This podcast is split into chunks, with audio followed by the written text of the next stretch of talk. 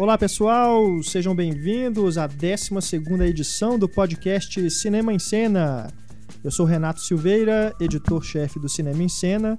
O nosso endereço para você que não está escutando pelo site, mas está escutando pela loja do iTunes é, ou pelo feed, né, também do podcast. Nosso endereço é o www.cinemaencena.com.br.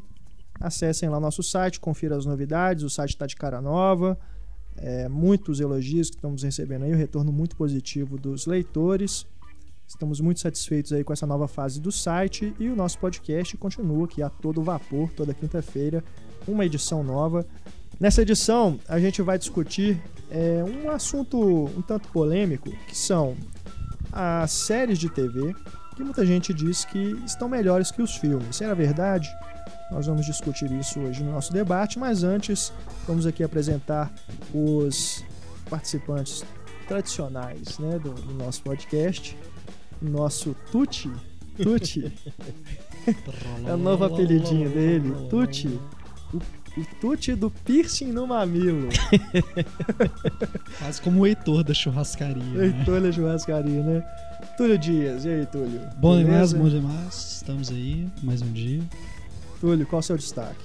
Então, a minha musa, qual delas? A Scarlett, dessa vez? Não é a Maiara, não. Beijo, Débora.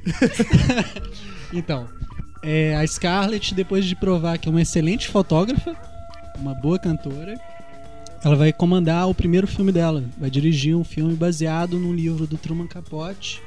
Foi o primeiro livro do Capote, é o Travessia de Verão. E ela vai ser a diretora do filme, sei lá. É, tomara que ela seja melhor diretora do que cantora, né?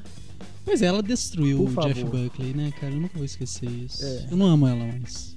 E fotógrafa não, não, não, não, não, não. Peraí, ela a foto dela foi sensacional. Eu, eu, nunca vi o trabalho dela como fotógrafa. É porque a foto, você não viu o trabalho dela da Scarlett Johansson que ela tirou pelada. Ah, vocês estão falando disso. As fotos que a Scarlett Johansson tirou dela mesma pelada. Entendi. Ah, tá. Desculpem a. Poderia ter ficado mais artístico. Sua ingenuidade, né? É, minha ingenuidade. É. Ficou bem artístico. Ficou bem artístico, é verdade. Assim, enquadrar o rosto, a bunda dela, foi sensacional, cara. É. O que é mais surpreendente é porque eu só vi essa foto graças a Larissa, né? Exatamente. Aquela que me mandou por e-mail. Ela que divulgou, né? É.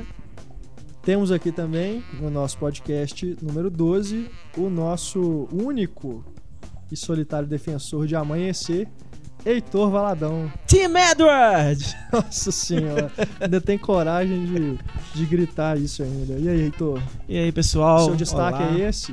Amanhecer? Não, não, não, não. Meu destaque é mais. É mais, um pouquinho mais feliz. Saíram umas, no, umas novas fotos do John Carter, que estreia no ano que vem que ainda estão deixando a desejar, né? Assim, tudo que a gente olha não, não, não parece que ele tá em outro planeta, né? Tem tudo, tem tudo uma não, ainda. de forma alguma, tem um monstro gigantesco. Não, não, não, eu digo tá em termos de fotografia. Tá não, eu digo em termos de fotografia e, e, visual, assim, dos cenários, esse tipo de coisa. Parece muito simplesmente filmado no deserto americano. Eu ainda tô torcendo que eles vão mexer bastante aí nas cores do filme. A gente vai ter né, uma, uma mudança aí, mas eu fico extremamente ansioso com qualquer filme de ficção científica por ter tão uma produção tão pequena de filmes de ficção científica em Hollywood hoje. E é uma grande aposta da Disney, é, é a superprodução dela do ano que vem, que ela inclusive até andou atrapalhando outros projetos aí, porque por ter a Disney ter aprovado filmes com orçamento muito alto, até o foi uma das coisas que forçou o Gore Verbinski, o Johnny Depp e o Jerry Bruckheimer a diminuir os salários deles no Cavaleiro Solitário que eles vão fazer, porque a Disney não não tá muito afim de investir mais tanto dinheiro assim numa produção que pode ser um pouco mais barata. O John Carter, que é dirigido pelo Andrew Stanton, Andrew né? Stanton, é o diretor do Wally, do Procurando Nemo, o primeiro Nemo. filme live action, né? Assim Exatamente. como o Brad Bird, diretor do Ratatouille, o Gigante de como é que é? Gigante de Ferro, Gigante Ratatouille e os né? Incríveis. Eu ia falar Gigante de Aço. Gigante de Ferro. Gigante de Ferro e dirigiu Missão Impossível 4, né? Exatamente. Agora. Vamos Bacana, torcer né? para que ele seja. Eu tô na expectativa do John Carter também, tomara é. que seja legal. E temos aqui também na mesa a mais humilde torcedora do melhor time do mundo, Larissa Padrão. Ei, Larissa. Você vê que o Renato ele tem medo de me zoar, parece. Eu não tenho Vocês medo de sempre te são, zoar, tipo, porque você não uma dá... defesa da amanhecer, Não, pra a mim questão, é legal. Pra a mim questão é... é que você não dá muitos motivos igual o Túlio e o Heitor, Não, que o eles Túlio- mesmos já, O já se zoam, né? Ele usa uma camisa falando, gente, eu, eu faço isso, me zoa. Pois é, Larissa. Então você tá na expectativa aí pro jogo do Santos, né? No Mundial. Tô, bastante. É. Não, é- não tem nenhuma E o mentira melhor no que time não era o é melhor time. Bom, segundo a Larissa, é Veremos o, dia 18 de dezembro. é o Santos. Não tem discussão, né? Mas é como aquilo aí que a gente disse, né? A gente não viu o Pelé jogar, então Né? Exatamente. não dá pra dizer, né? Isso Ela- vem de uma pessoa que tá quase é na Série B, mas vamos, vamos parar de falar de Não, futebol? peraí, peraí, mas Não. falando do negócio de Série B, como é que é o negócio da aposta do Heitor com o Renato mesmo? Tem uma aposta. Pois é, na aí? próxima edição do podcast vocês já saberão se é o resultado dessa aposta. Porque o Heitor, eu sou, torço pro Cruzeiro. O Heitor diz que não torce pro Cruzeiro, Eu mas mesmo assim, Torce pra Panelinha. time nenhum, na verdade. torce pra time nenhum. Mas ele disse que se o Cruzeiro for rebaixado, ele vai me dar de presente o, a edição especial em Blu-ray dos 10 Mandamentos. É. Aquele gift set maravilhoso. Então quer dizer, se o, se o Cruzeiro perder for rebaixado, eu vou, ficar fe- eu vou ficar feliz de qualquer jeito, né? Se ele não for rebaixado, eu vou ficar feliz. Se for rebaixado, eu também vou ficar feliz, pô. Isso se chama Né? Então puxa-saquismo sair do ganhando. chefe. É. Isso não é puxa Vou sair ganhando. Eu, eu não entendo até agora como é que todo mundo tá achando que o Cruzeiro vai ser rebaixado. O Cruzeiro Cara, não vai porque ser você rebaixado. não assiste os jogos. Anotem o velho. que eu estou falando, tá? Como Eu não sei nem o que O Cruzeiro dizer, vai jogar porque- com o Atlético, Manolo. A questão, mas o Cruzeiro, mas, mas se fosse só perder do Atlético, rebaixasse o Cruzeiro, tudo bem. Mas o Cruzeiro tem que perder do Atlético, o Ceará tem que perder, o Atlético Paranaense tem que perder. É muita coisa pra acontecer. Não, não. Só o Ceará tem que, só o Ceará tem que Cara, ganhar. qualquer um, ô bicho, você vai ver só. tô Gente, te não vai- Peraí, você vai ver só o quê. Renato? Anotem o que eu tô Como assim falando. você vai ser só? Você tá torcendo pro Cruzeiro ser rebaixado? Não, eu falei com ele, só. Agora ele tomara que caia. Tomara que caia. Eu quero. o Tomara que caia seu ra... seu seu. Não, eu sou quero eu não vou ganhar. Aquele negócio custa 100 dólares, Não, bicho. então peraí. Eu quero peraí. ver, eu quero ver o hashtag no Twitter no domingo à noite, assim. O Heitor estava certo. O Heitor estava certo. Na hora que acabar o jogo, assim, que sair os resultados de todos os jogos e o povo falar assim: Putz, Grilo, não é que o Heitor estava certo. Tá, deixa eu te falar. Não eu vai também sou ser. cruzeirense. Eu não sou e eu não acho que Não, vai não, cair. eu quero saber o que, que eu vou ganhar se o Cruzeiro for rebaixado. Não, isso é uma aposta interna aqui na. na, na... Ué, e eu não, eu não ganho nada? Mas você não tava aqui pra fazer a aposta? Agora o que eu você tô. quer apostar comigo? O que, que você vai. Se o Cruzeiro for rebaixado, o que, que você vai dar pra ele? Nada. Ué, mas que aposta é essa? Que ele só tem o que ganhar. Ele só Por conta ganha. dele, entendeu? Eu tô, Então tá, eu quero saber o que, que eu vou ganhar se o Cruzeiro for rebaixado. Ué, o que, que, o que, que você quer? Gente, Olha. olha. Tá Depois eu te generoso. falo. eu tô viu, tão Heitor? seguro no que eu falo que eu, eu, eu- eu tô apostando assim tal. Não, não aposto tudo. Sei. Tem certas coisas que não são minhas pra apostar. Ai, ai, Ah, bom. Mas já que a Larissa reclamou, a gente pode zoar ela então, falar que a Larissa, ao, ao contrário das crepusculetes que vão ao cinema suspirar pelo Edward, ela assiste o jogo do Santos e suspira pelo Neymar. né? Mentira, Aquela gente, cara que isso, tem de bom queijinho. gosto. Que Deus horror, gente. Temos também aqui, pela segunda vez consecutiva, a participação ilustre, né? Agora a gente tem que se dar ao luxo, né? É um luxo ter o Pablo aqui Ah, conosco tá agora. falando de mim? Ok. É um luxo ter o Pablo no podcast agora. É um luxo me ter em qualquer lugar. Né? Pablo Vilaça. E aí, cara? Olá. Esse é o, o Kermit, o Caco, né? Agora tem que falar Kermit. Ou É. é, o, ou é o Pablo? Olá. Aliás, um o Pablo está em prazer. os Muppets. Não. Tá. o, Pablo. o Pablo é dos Backyardigans. Vocês assistem. É fi- ter filho verdade, pequeno. tem é- um Pablo no Tem o backyard. Pablo Backyardigans, é.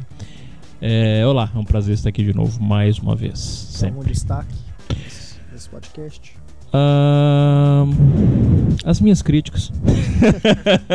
Principalmente a minha crítica do amanhecer. É, cliquem bastante nela para ela ficar em primeira. em primeira para isso permanecer a mais visitada do vocês site. não sabem, mas há uma há Uma concorrência. uma concorrência interna. Mas eu nem sabia que existia nossa essa equipe. concorrência. O que aconteceu foi, eu, tô, eu elogiei, inclusive, ficou muito boa a matéria do Renato sobre, sobre colecionadores. Aliás, eu adorei o título. Quem se importa, importa. Aquilo ali foi, achei genial. E fiquei feliz, e num espírito de coleguismo e de saber reconhecer profissional. Eu elogiei a matéria e tal. E tô feliz e tal. De repente chega um e-mail da lista eh, eh, interna do Cinema em Cena com o Heitor de uma maneira muito madura, inclusive, com uma captura de tela mostrando que o nosso administrativo ele mostra quantos cliques teve cada matéria, mostrando que a matéria do Renato sobre o Blu-ray tinha passado a minha crítica de amanhecer em número de visualizações e gritando gol. Uma, uma imaturidade, eu fiquei chocado com a, com a imaturidade do Heitor. Então eu fiz o que um homem maduro deveria fazer. Eu fui imediatamente no Twitter e botei o link da minha crítica para todo mundo clicar. e passei de novo, agora eu tô cento e tantos é. cliques na sua frente. O mais, mas o mais vergonhoso é que você teve que apelar para as crepusculetes para poder ficar em primeiro lugar. O mais vergonhoso, você sabe o que é o mais vergonhoso? O mais vergonhoso é que durante a manhã, eu não sei qual de vocês, tweetou no Twitter do Cinema em Cena. Já leram a ótima matéria do Cinematório sobre Blu-ray? E eu achando, ó, que bacana, estão divulgando a matéria. Vocês não estavam divulgando a matéria, vocês estavam querendo que ele passasse na minha frente. Não, estava divulgando porque eu. Foi a Cyber. Foi você, não foi? Olha que canalha. Ele, ele divulga a matéria do Renato e depois, quando passa na minha frente, ele faz uma captura de tela e me manda provocando. Isso é, isso é muito. Cruel. Não, eu ia falar outra coisa mais pesada, mas. Mas então... era Cyber Monday, uai. Era, era o dia de divulgar a matéria de novo. Não, é injustificável. Então cliquem muito na crítica do Amanhecer, parte 1, é... para que o Renato não passe na minha frente, embora a matéria tenha realmente ficado muito boa.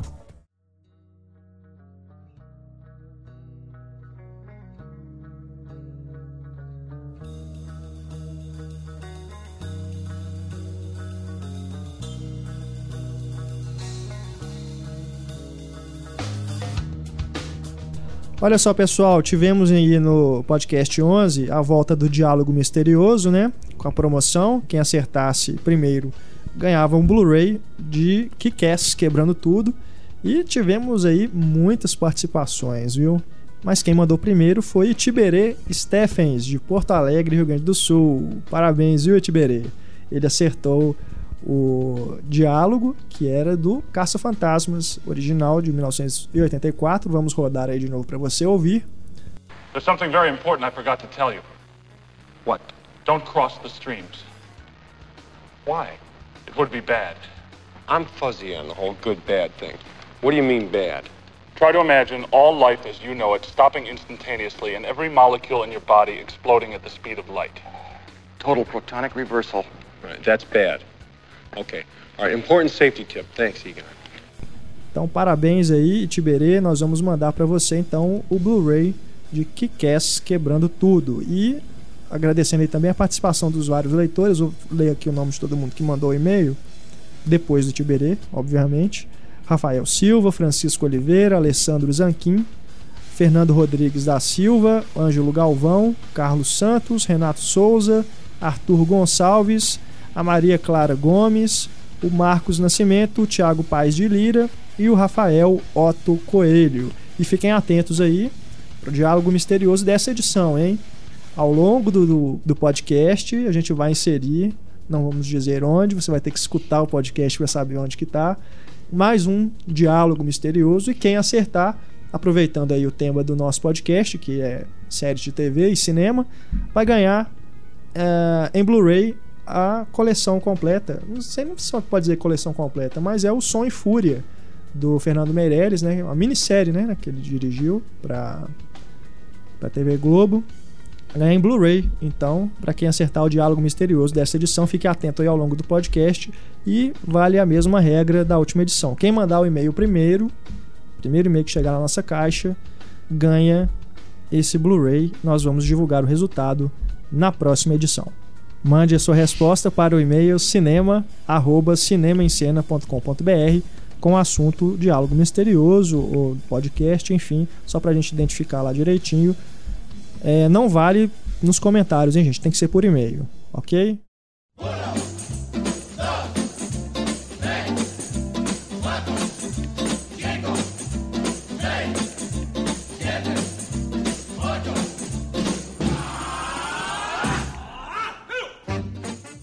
Muito bem, pessoal, vamos começar com a leitura dos e-mails dos leitores. Cada vez mais participações aqui no podcast, hein? Muito legal. Vou começar aqui primeiro com o Cleiton Correia Demarque.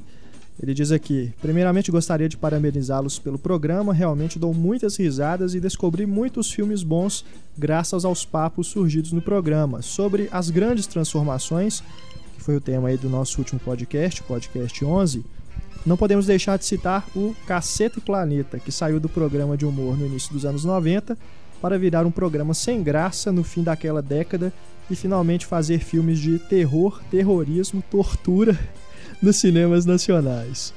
Realmente, viu? Cacete Planeta é, é uma coisa incrível, É, né? o- Uma o- transformação negativa, né? Certeza. Muito O negativa. Agamenon Tem lá, o repórter, Nossa, é uma das cara, coisas é mais muito- constrangedoras muito que eu ruim, né? vejo desde o Contos de Thunder que tinha no Fantástico. Contos de. Thunder. É, ué, lembra o Isso tinha no? Fantástico? Eu lembro Foi- que tinha na MTV um programa dele. Pois é, não, o primeiro era... ah, Quando ele foi pra Rede Globo, ele tinha um quadro que chamava Contos de Thunder no, no- É no mesmo? Fantástico. Só você é. Assistir. eu, acho que, eu acho que passou uma vez. Nossa. Não, mas esse do Agamenon realmente é muito ruim.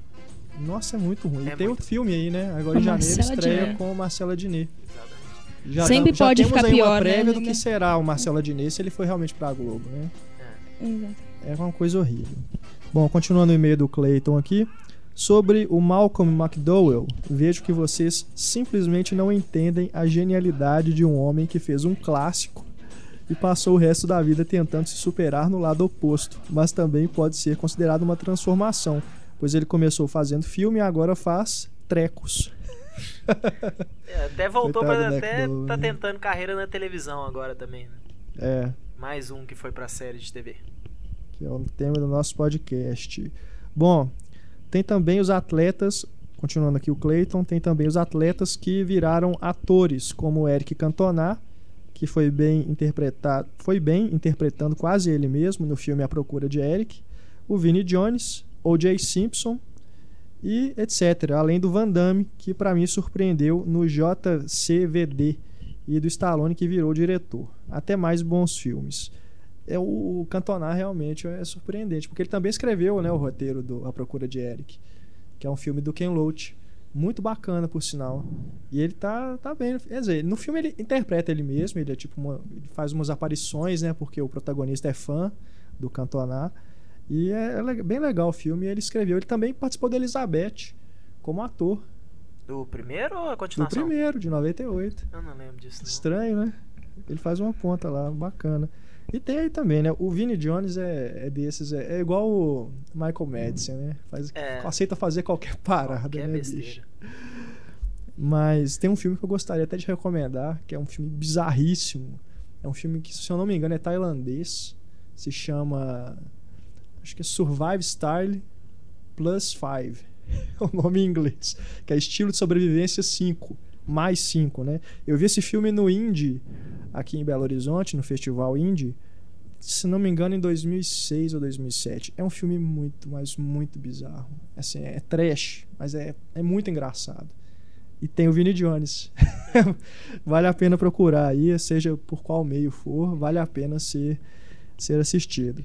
O O.J. Simpson, ele tá sumido, né? Ele fez uns filmes aí, depois daquela confusão toda. Ele não tá na cadeia ainda, gente?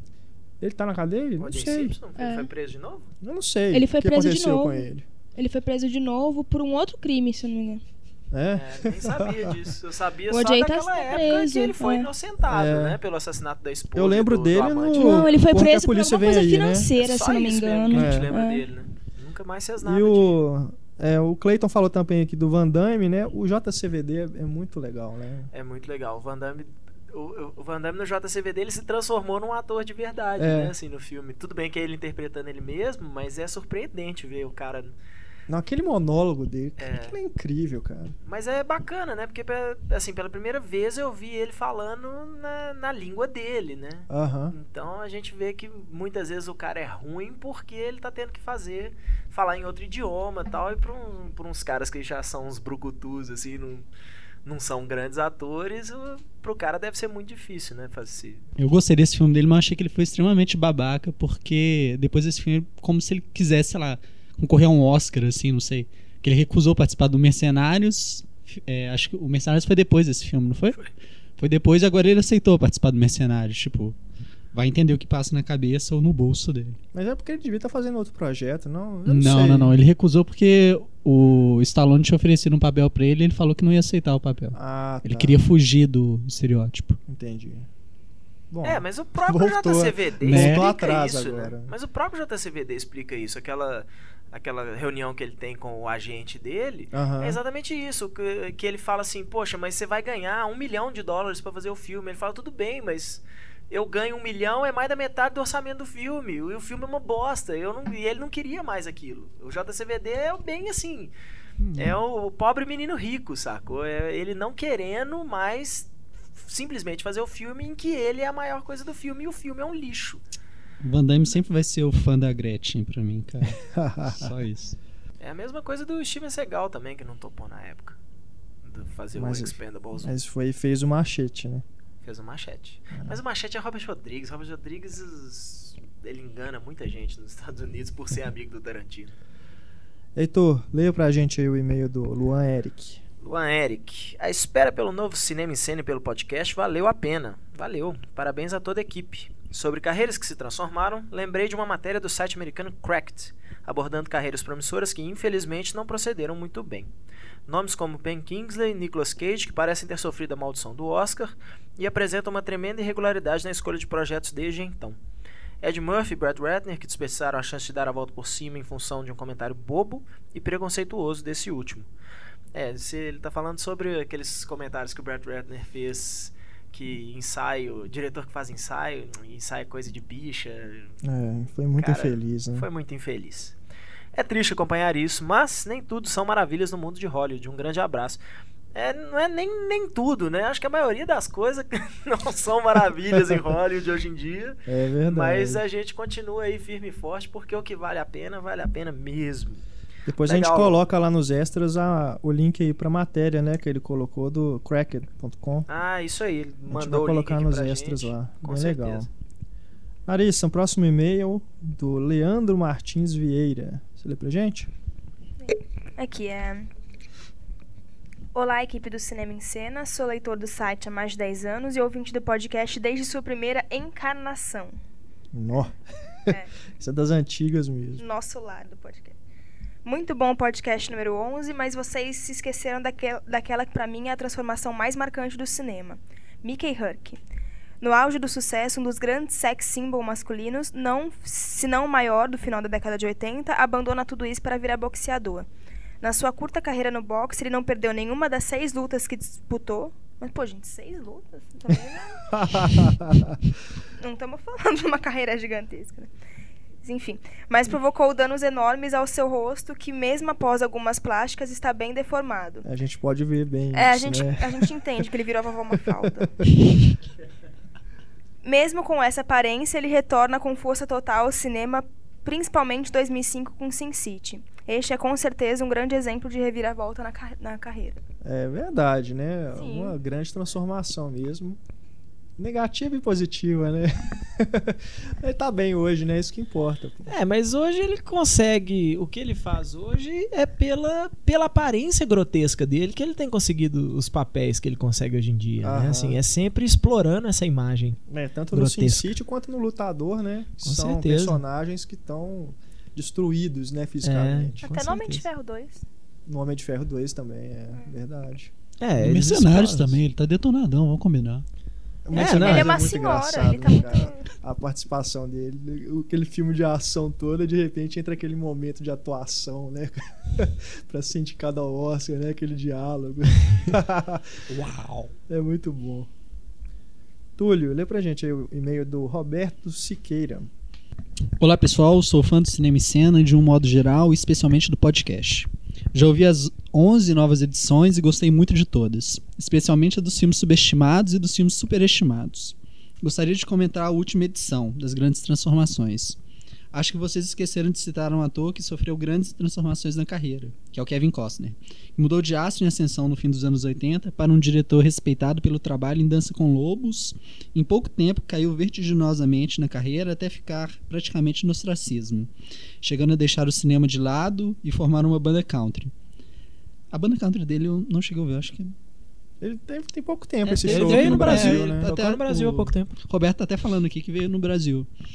Acho que ele sintetiza bem as mudanças abordadas no podcast, de ator para diretor, do cinema para música, etc. Um grande abraço a todos, parabéns pela qualidade dos podcasts. Bem lembrado aí, É. né, o Roberto? Muito bem lembrado. O Kevin Costner Kevin Costner. estaria no elenco do Django Unchained do Tarantino, mas ele desistiu e foi substituído pelo Kurt Russell, né? Recentemente. assim. Uhum. Ele tá no Ele tá no Superman. Superman. Ele né? vai ser o, o papai quente. Você tem que ver o olho do Heitor quente. agora. Papai, Papai quente. Falou K-E-N-T. Kent. É Coisa mais Oi? estranha. Não, o Russell Crowe é o Jorel, é o papai kryptoniano. Ah, Ah. que bonitinho. Ah.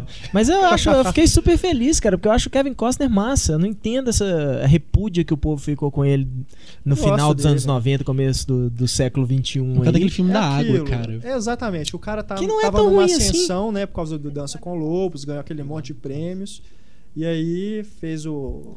Esse O- filme horrível, depois fez o Carteiro. Na também, verdade, né? é, ele, ele fez três filmes Fez- caros. Pois é. é, seguidos, ficou- todos os três foram um fracasso. Que foi o Waterworld, o The Postman, né, o carteiro, É. e aquele do Lawrence Kasdan, que é o a história do Wyatt Earp, que também Ah, foram sim. três filmes caros que não fizeram sucesso nem de público nem de crítica. É, e o povo começa a pegar no pé. né? É, aí, Mas cara, eu gosto dele. Eu, gosto Eu dele. acho ele massa.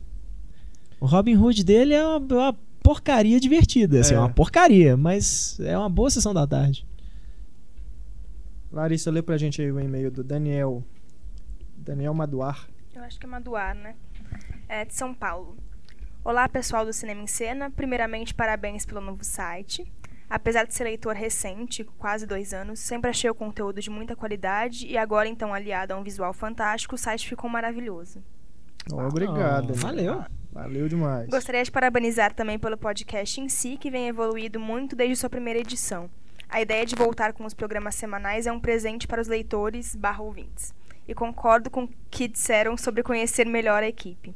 Hoje, através das fotos que vocês tiraram durante algumas gravações, posso ler as matérias do Cinema em Cena conhecendo a fisionomia e a voz de quem as escreveu. Passei a, vali- a valorizar mais toda a equipe, que merece tantos créditos quanto o editor e o criador do site, o Troll das Crepusculetes, e o títere de carne. É. Valeu aí, Daniel. Valeu demais pelo e-mail. É esse lance de da gente né, dar cara né, das pessoas que escrevem no site é sempre bacana, né? As pessoas é, têm uma relação mais próxima com a gente, né? E podem acompanhar a gente também no Twitter, né? Enfim. Só não acompanhe no Facebook, pelo menos no meu caso, porque meu Facebook é mais pessoal, viu, galera? Então, se, se eu recusar pedido de amizade de alguém, não me leve Ah, é, mal. tem, é, tem isso Facebook também. é pessoal, gente. Isso. E o do Túlio não vale a pena. Que isso, do Túlio é o que mais vale a pena. me O Túlio vive fazendo demais. confissões. Confissões. Como é que. É... Homossexuais? Não, desculpa. Não, é, não é, não é Não, isso vergonhosas, que não. Confis, co- é, confissões. eu esqueci a palavra. Não é vergonhosas, não. É constrangedoras. Constrangedores. Confissões constrangedoras no, no Facebook do alheia. Túlio. Cara, Vai- o Túlio vai ter cinco pedidos de, Vai. de amizade, no Vai mínimo. No mínimo. Quinta-feira de Túlio Dias. tudo, vai ver só. Túlio Dias, o nome Ls. dele. Com dois L's. É. A foto dele é ele com o dedo no nariz, não? é, acho que é, cara. Uma coisa assim. Ah, é. Que dedo que é aquele? Sacanagem. É, deixa pra lá, cara. Bom, tem agora aqui o e-mail do Thiago Paz de Lira. Vou ler aqui. Estava esperando o podcast e estava me perguntando se ele viria mesmo com o novo layout do site. Ainda bem que veio. Pois é, tá aí o podcast 11, já estamos no 12 agora, Thiago. No assunto, a maior transformação do mundo do cinema é a trilogia original de Star Wars. E é uma má transformação. O titio Jorge é meio maluco com essa obra. Se a situação fosse só as mudanças nos efeitos especiais, eu até não ficaria puto com isso. Mas a trilogia é uma das minhas favoritas, sendo O Império Contra-Ataca o melhor filme da história do cinema. Pô, Thiago, deu moral aí. Fãzaço. Até Jorge Lucas tem consciência disso. Podem ver que é o filme que ele menos mexe. É verdade, né? É, É. bem provável. É. Imagino que no futuro, quando o titio Jorge for só uma, for só uma cabeça controlando seu império dentro de um aquário, no melhor estilo Futurama, ele vai fazer mudanças que serão atualizadas nas nossas coleções assim que estiverem concluídas.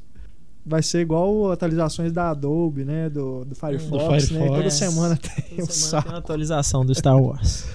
Eu não comprei, pelo menos ainda, a versão em Blu-ray, mas talvez seja bom eu fazer isso antes que ele mude de novo. É verdade. viu? Ele não é bobo, ele sabe que os fãs querem ter todas as versões, cada mudança É. tem que ter lá na coleção. Seguindo aqui com o e-mail do Thiago, gostaria também de agradecer vocês por serem tão atenciosos no Twitter, respondendo e até discutindo comigo sobre cinema e podcast. E se não for muito abuso, quero compartilhar com vocês o meu site sobre cinema. Não é uma concorrência, mas comecei há pouco tempo a fazer as críticas do que tenho vamos visto. cortar? Meu conhecimento formal de cinema vem de dois semestres na faculdade de design, mas quero estudar mais, mesmo que seja por conta. Por isso peço uma ajuda bibliográfica, se for possível. Então aí o endereço do site do Tiago Paz de Lira é umtigreноcinema.com. Tigrão. Ah, não. Acesse lá. Vamos ser- Olha o Heitor, Olha esse meu. Heitor, gente. Olha o Heitor. Desculpa por vão- isso, vão ser todo mundo seguindo o site do Tigrão aí. Valeu, Thiago, pelo e-mail. Temos aqui também o e-mail do Gustavo Dornas. Gustavo Dornas, que é um dos nossos leitores mais antigos né, do Cinema e Cena, acompanha a gente aí há muitos e muitos anos.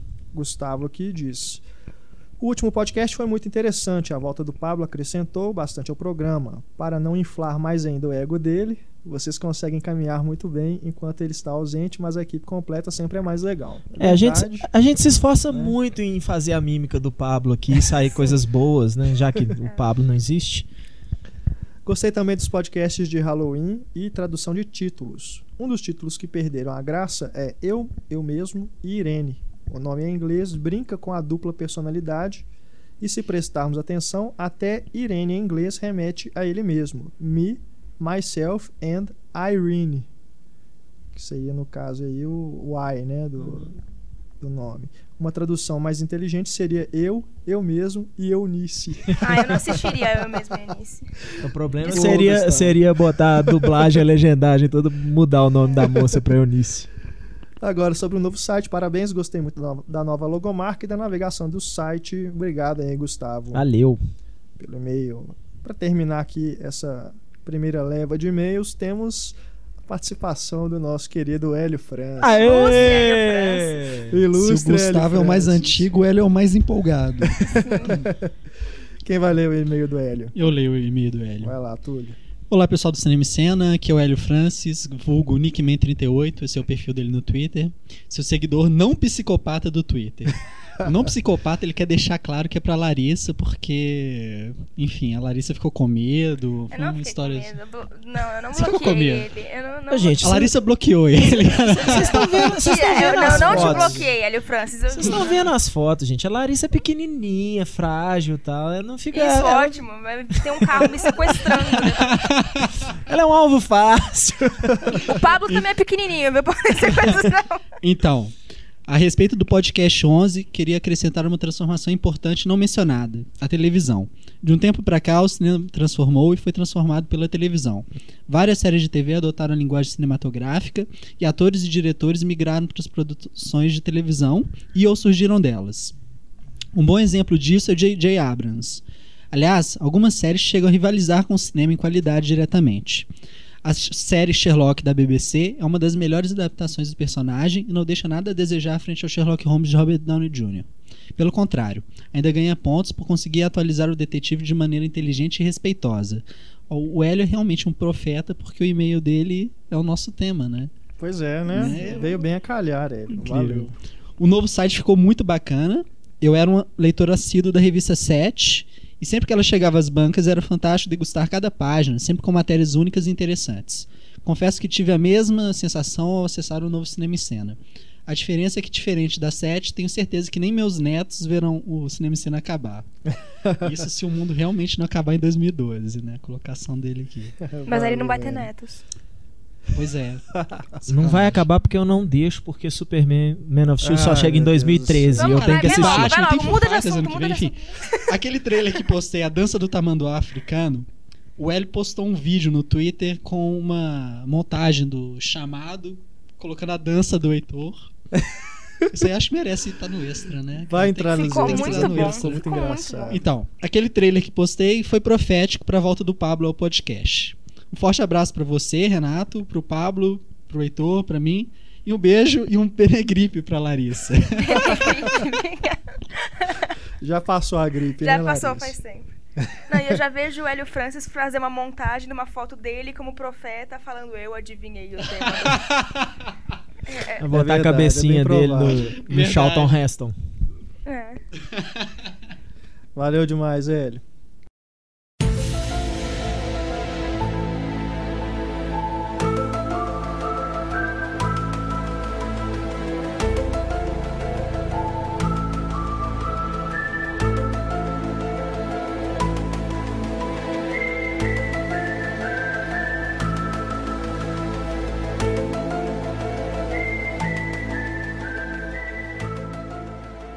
Muito bem, pessoal.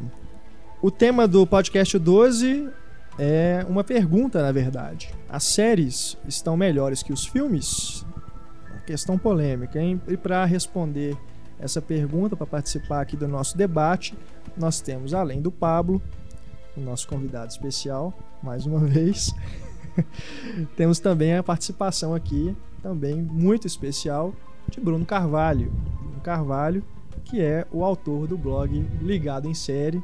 O Bruno que começou né, com o blog Falando Série no Cinema em Cena, lá, já tem muito tempo, e foi para o Ligado em Série, agora está também retornando ao Cinema em Cena. Mais um bom filho que a casa torna, né, Pablo? Bem-vindo então ao podcast e ao site de volta, Bruno. Obrigado, Pablo, Renato e demais, Heitor, especialmente aqui, sempre muito engraçado. Pois é, então, vamos começar aqui. É para então, responder a pergunta já? O nosso debate. Vamos responder, As séries então. estão melhores que os filmes? Sim, As séries muito estão, obrigado. Estão melhores que os filmes, Bruno? Eu queria fazer só um qualificativo assim em relação à discussão, pode? Sim. Porque claro. quando fala em relação às séries estarem melhor que os filmes, eu acho que, tem que a gente tem que separar duas coisas: é, história e linguagem.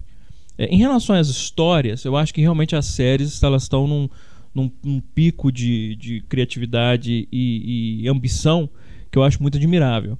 Né? É difícil hoje em dia no cinema você ver personagens tão complexos quanto, por exemplo, eu sou fã, embora eu tenha, não tenha sido fã da quinta temporada, que eu acho uma merda, mas uh, o Dexter, que eu acho é um personagem fascinante, um serial killer, que é o anti-herói de uma série e tal. É difícil você ver personagens assim nos filmes hoje em dia. É, ou histórias, por exemplo, como a da quarta temporada, né, Bruno, do, do que envolveu o Trinity, Trinity que foi uma, uma, uma, uma temporada irrepreensível. E não, não, vai- não vai ter spoiler, não. Aí tu pode, pode é, destampar os ouvidos. É, e que foi uma história irrepreensível muito corajosa, inclusive no seu final, quando morre todo mundo. É. É, até o final da série é muito corajosa. É difícil ver esse tipo de coisa, como foi o desfecho da quarta temporada no cinema. Então as histórias são tão. Eu acredito que sim, elas têm, o, têm, têm sido realmente muito ambiciosas, muito corajosas, sem medo, inclusive, de chocar o espectador. E o cinema hoje em dia, principalmente hollywoodiano, hollywoodiano tem muito medo de chocar o espectador, porque chocar pode significar é, um boca a boca negativo e a bilheteria ser prejudicada. Agora, em termos de linguagem, é, eu me arrisco a dizer que é muito difícil que algum dia a televisão supere o cinema. É, por quê? É, a, a linguagem da televisão ela tem algumas limitações que são próprias da mídia e que não tem como você contornar isso. A- as mais óbvias são o tamanho da tela.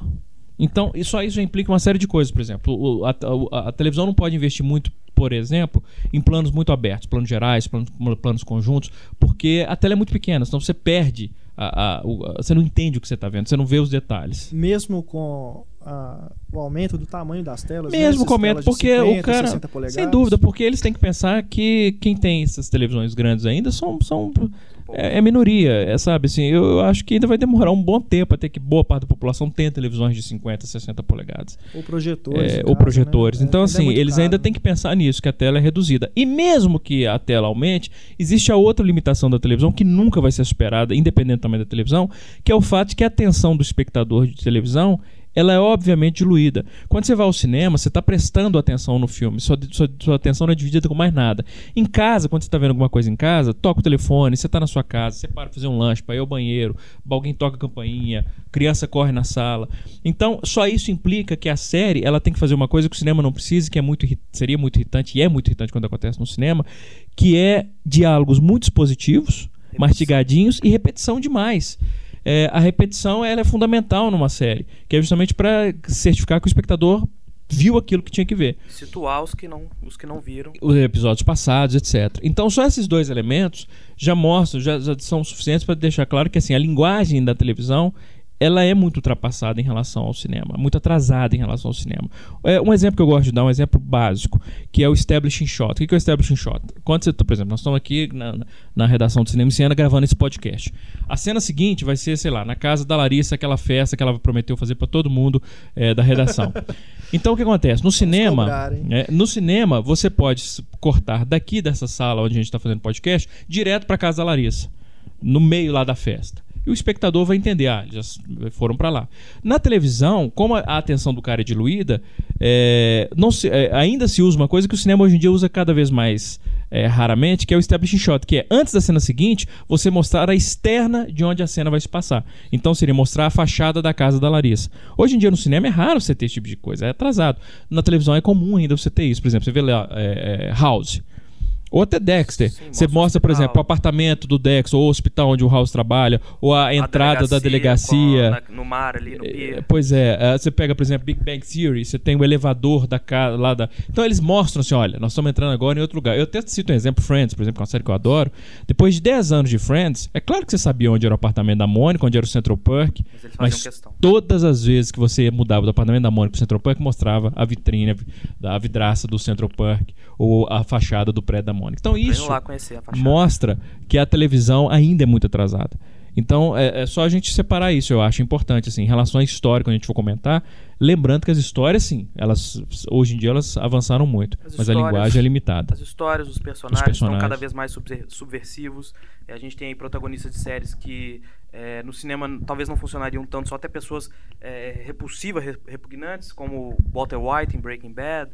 É, é, o exemplo também do Dexter Morgan, o próprio House, apesar de ser uma série desgastada, é, ele é um, um, protagonista que em, em, em, grande parte da narrativa ele está sempre né, é, como vilão, como o anti-herói.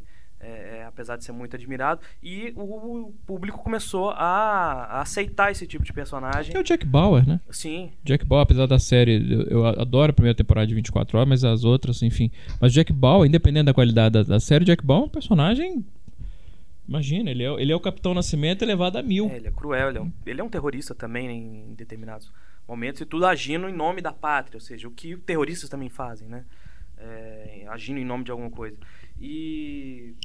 Mas assim, o, o, o cinema ele está sempre à frente, né, em termos de linguagem, mas a TV vem, vem alcançando é, é, por esses outros aspectos, né, que estão bastante interessantes. É claro que existem muitos, é, é, muitas séries ruins hoje, e então nem sempre é afirmativa. As séries estão melhores que, o filme, que os filmes são verdadeiras. Algumas séries sim estão melhores que os filmes. Você acha que isso tem a ver com a divisão de das séries que são uh, produzidas e exibidas na TV aberta de lá ou os canais? Inclusive a gente estava comentando isso antes. É, é, é, pra gente aqui no Brasil, todas as séries chegam como TV paga inicialmente, né, depois que elas vão para TV aberta. Nos Estados Unidos, para quem não conhece, tem uh, quem não conhece o sistema, tem essa divisão. Lá existem os canais abertos é, as emissoras abertas, né, que são gratuitas, são da, do pacote básico né, de todas as, as operadoras e, e, sinal aberto também. E tem as emissoras pagas, as emissoras pagas básicas e as emissoras pagas premium. Então, hoje a tendência das séries, é, da, das melhores séries, são de estar nos canais premium, como HBO, AMC, Showtime, FX. É, e as séries que hoje, assim, é, elas são grande sucesso de público, mas elas têm principalmente os, os, defeitos né, que o Pablo cita, que é, é, é a narrativa expositiva, é, repetição, é, são as séries de TV aberta, porque elas precisam prender um público cada vez maior. É, eles, estão, eles brigam por audiência, né, e não por assinaturas de, de, de planos de TV. É, então eles precisam de todos esses, esses, elementos que acabam enfraquecendo a narrativa. Então, assim, existem séries boas, séries que superam o cinema em alguns aspectos, e, e igual o Pablo às vezes cita nas listas de finais de ano, algumas séries são melhores que muitos filmes, que a maioria dos filmes exibidos comercialmente esse ano, mas é, e tem outras séries também que é, te deixam até com vergonha de gostar de séries, como acontece com qualquer, com qualquer obra cultural hoje. É, essa, esse debate eu acho relevante pelo seguinte, porque eu vejo no Twitter, né, às vezes em algumas listas de discussão também, muita gente falando isso, com essa popularização maior das séries, né, é lógico que download, internet ajudou muito nisso, é, também as TVs a cabos que estão oferecendo cada vez mais é, séries diferentes. Eu vejo muita gente falando isso, né? Ah, mas eu não quero mais ficar enchendo, pagando para ver um filme ruim, sendo que eu posso ver uma série muito melhor em casa. Então, acaba falando isso. Ah, ver série hoje está melhor do que ir no cinema. Mas aí a gente tem que fazer esse parâmetro justamente porque não é todo tipo de cinema que, que se pode comparar uma série, né? Eu acho que esse tipo de pessoa que fala esse, faz essa afirmação generalista é, é porque talvez só assista os filmes pipoca, né? Exato, ótima É. colocação. Ele Excelente. não, não assiste, por exemplo, os filmes que passam aí no circuito alternativo, ou que acabam sendo lançados até direto em DVD, né? Porque o próprio sistema né, de distribuição no Brasil acaba minando né, a qualidade de, de muitos filmes, do cinema contemporâneo em si. Então, acho que é, é importante ter esse. é, fazer esse balanço, né? Porque não é. A gente não pode generalizar, falar assim, ah, o cinema acabou, ninguém mais liga para cinema. Não, não existe. É um por- absurdo, né? eu eu, eu me Falar arrisco é até dizer mais. Eu, por melhor que seja uma série, você nunca vai ter uma série de TV que ela consiga alcançar a ambição narrativa e de linguagem de um Árvore da Vida ou Melancolia, por exemplo. Exatamente. Não- não- é impossível. exatamente. E não é e- e isso não é questão de preconceito, é como eu falei, é uma questão de que diz respeito à própria mídia, à própria linguagem. A televisão não conseguiria sustentar uma narrativa ambiciosa e complexa como a Árvore da Vida Melancolia. É, então, não, isso é- eu concordo. Realmente as pessoas. Eu estava vendo ontem, eu publiquei até no, no Facebook a lista dos 10 filmes mais vistos nos Estados Unidos em 2011. É, dos 10 filmes mais vistos, nenhum é original. Sete são. Oito são continuações. É, não vou lembrar de todos agora, mas são. É, é o. é o Planeta dos Macacos, Harry Potter, Transformers, Amanhecer. Quer dizer, são oito continuações. E os dois únicos filmes da lista dos dez maiores bilheterias que não são continuações são Thor e Capitão América. Que são inspirados em quadrinhos, são adaptações. Não tem um filme original entre os 10 mais vistos. Então, as pessoas realmente não estão. Amanhecer. Amanhecer, no primeiro, com duas semanas, já é a sexta maior bilheteria no Brasil. Pois é. Então, ao passo que você pega esses filmes mais ambiciosos, eles não vão ficar nem entre os 20 mais vistos.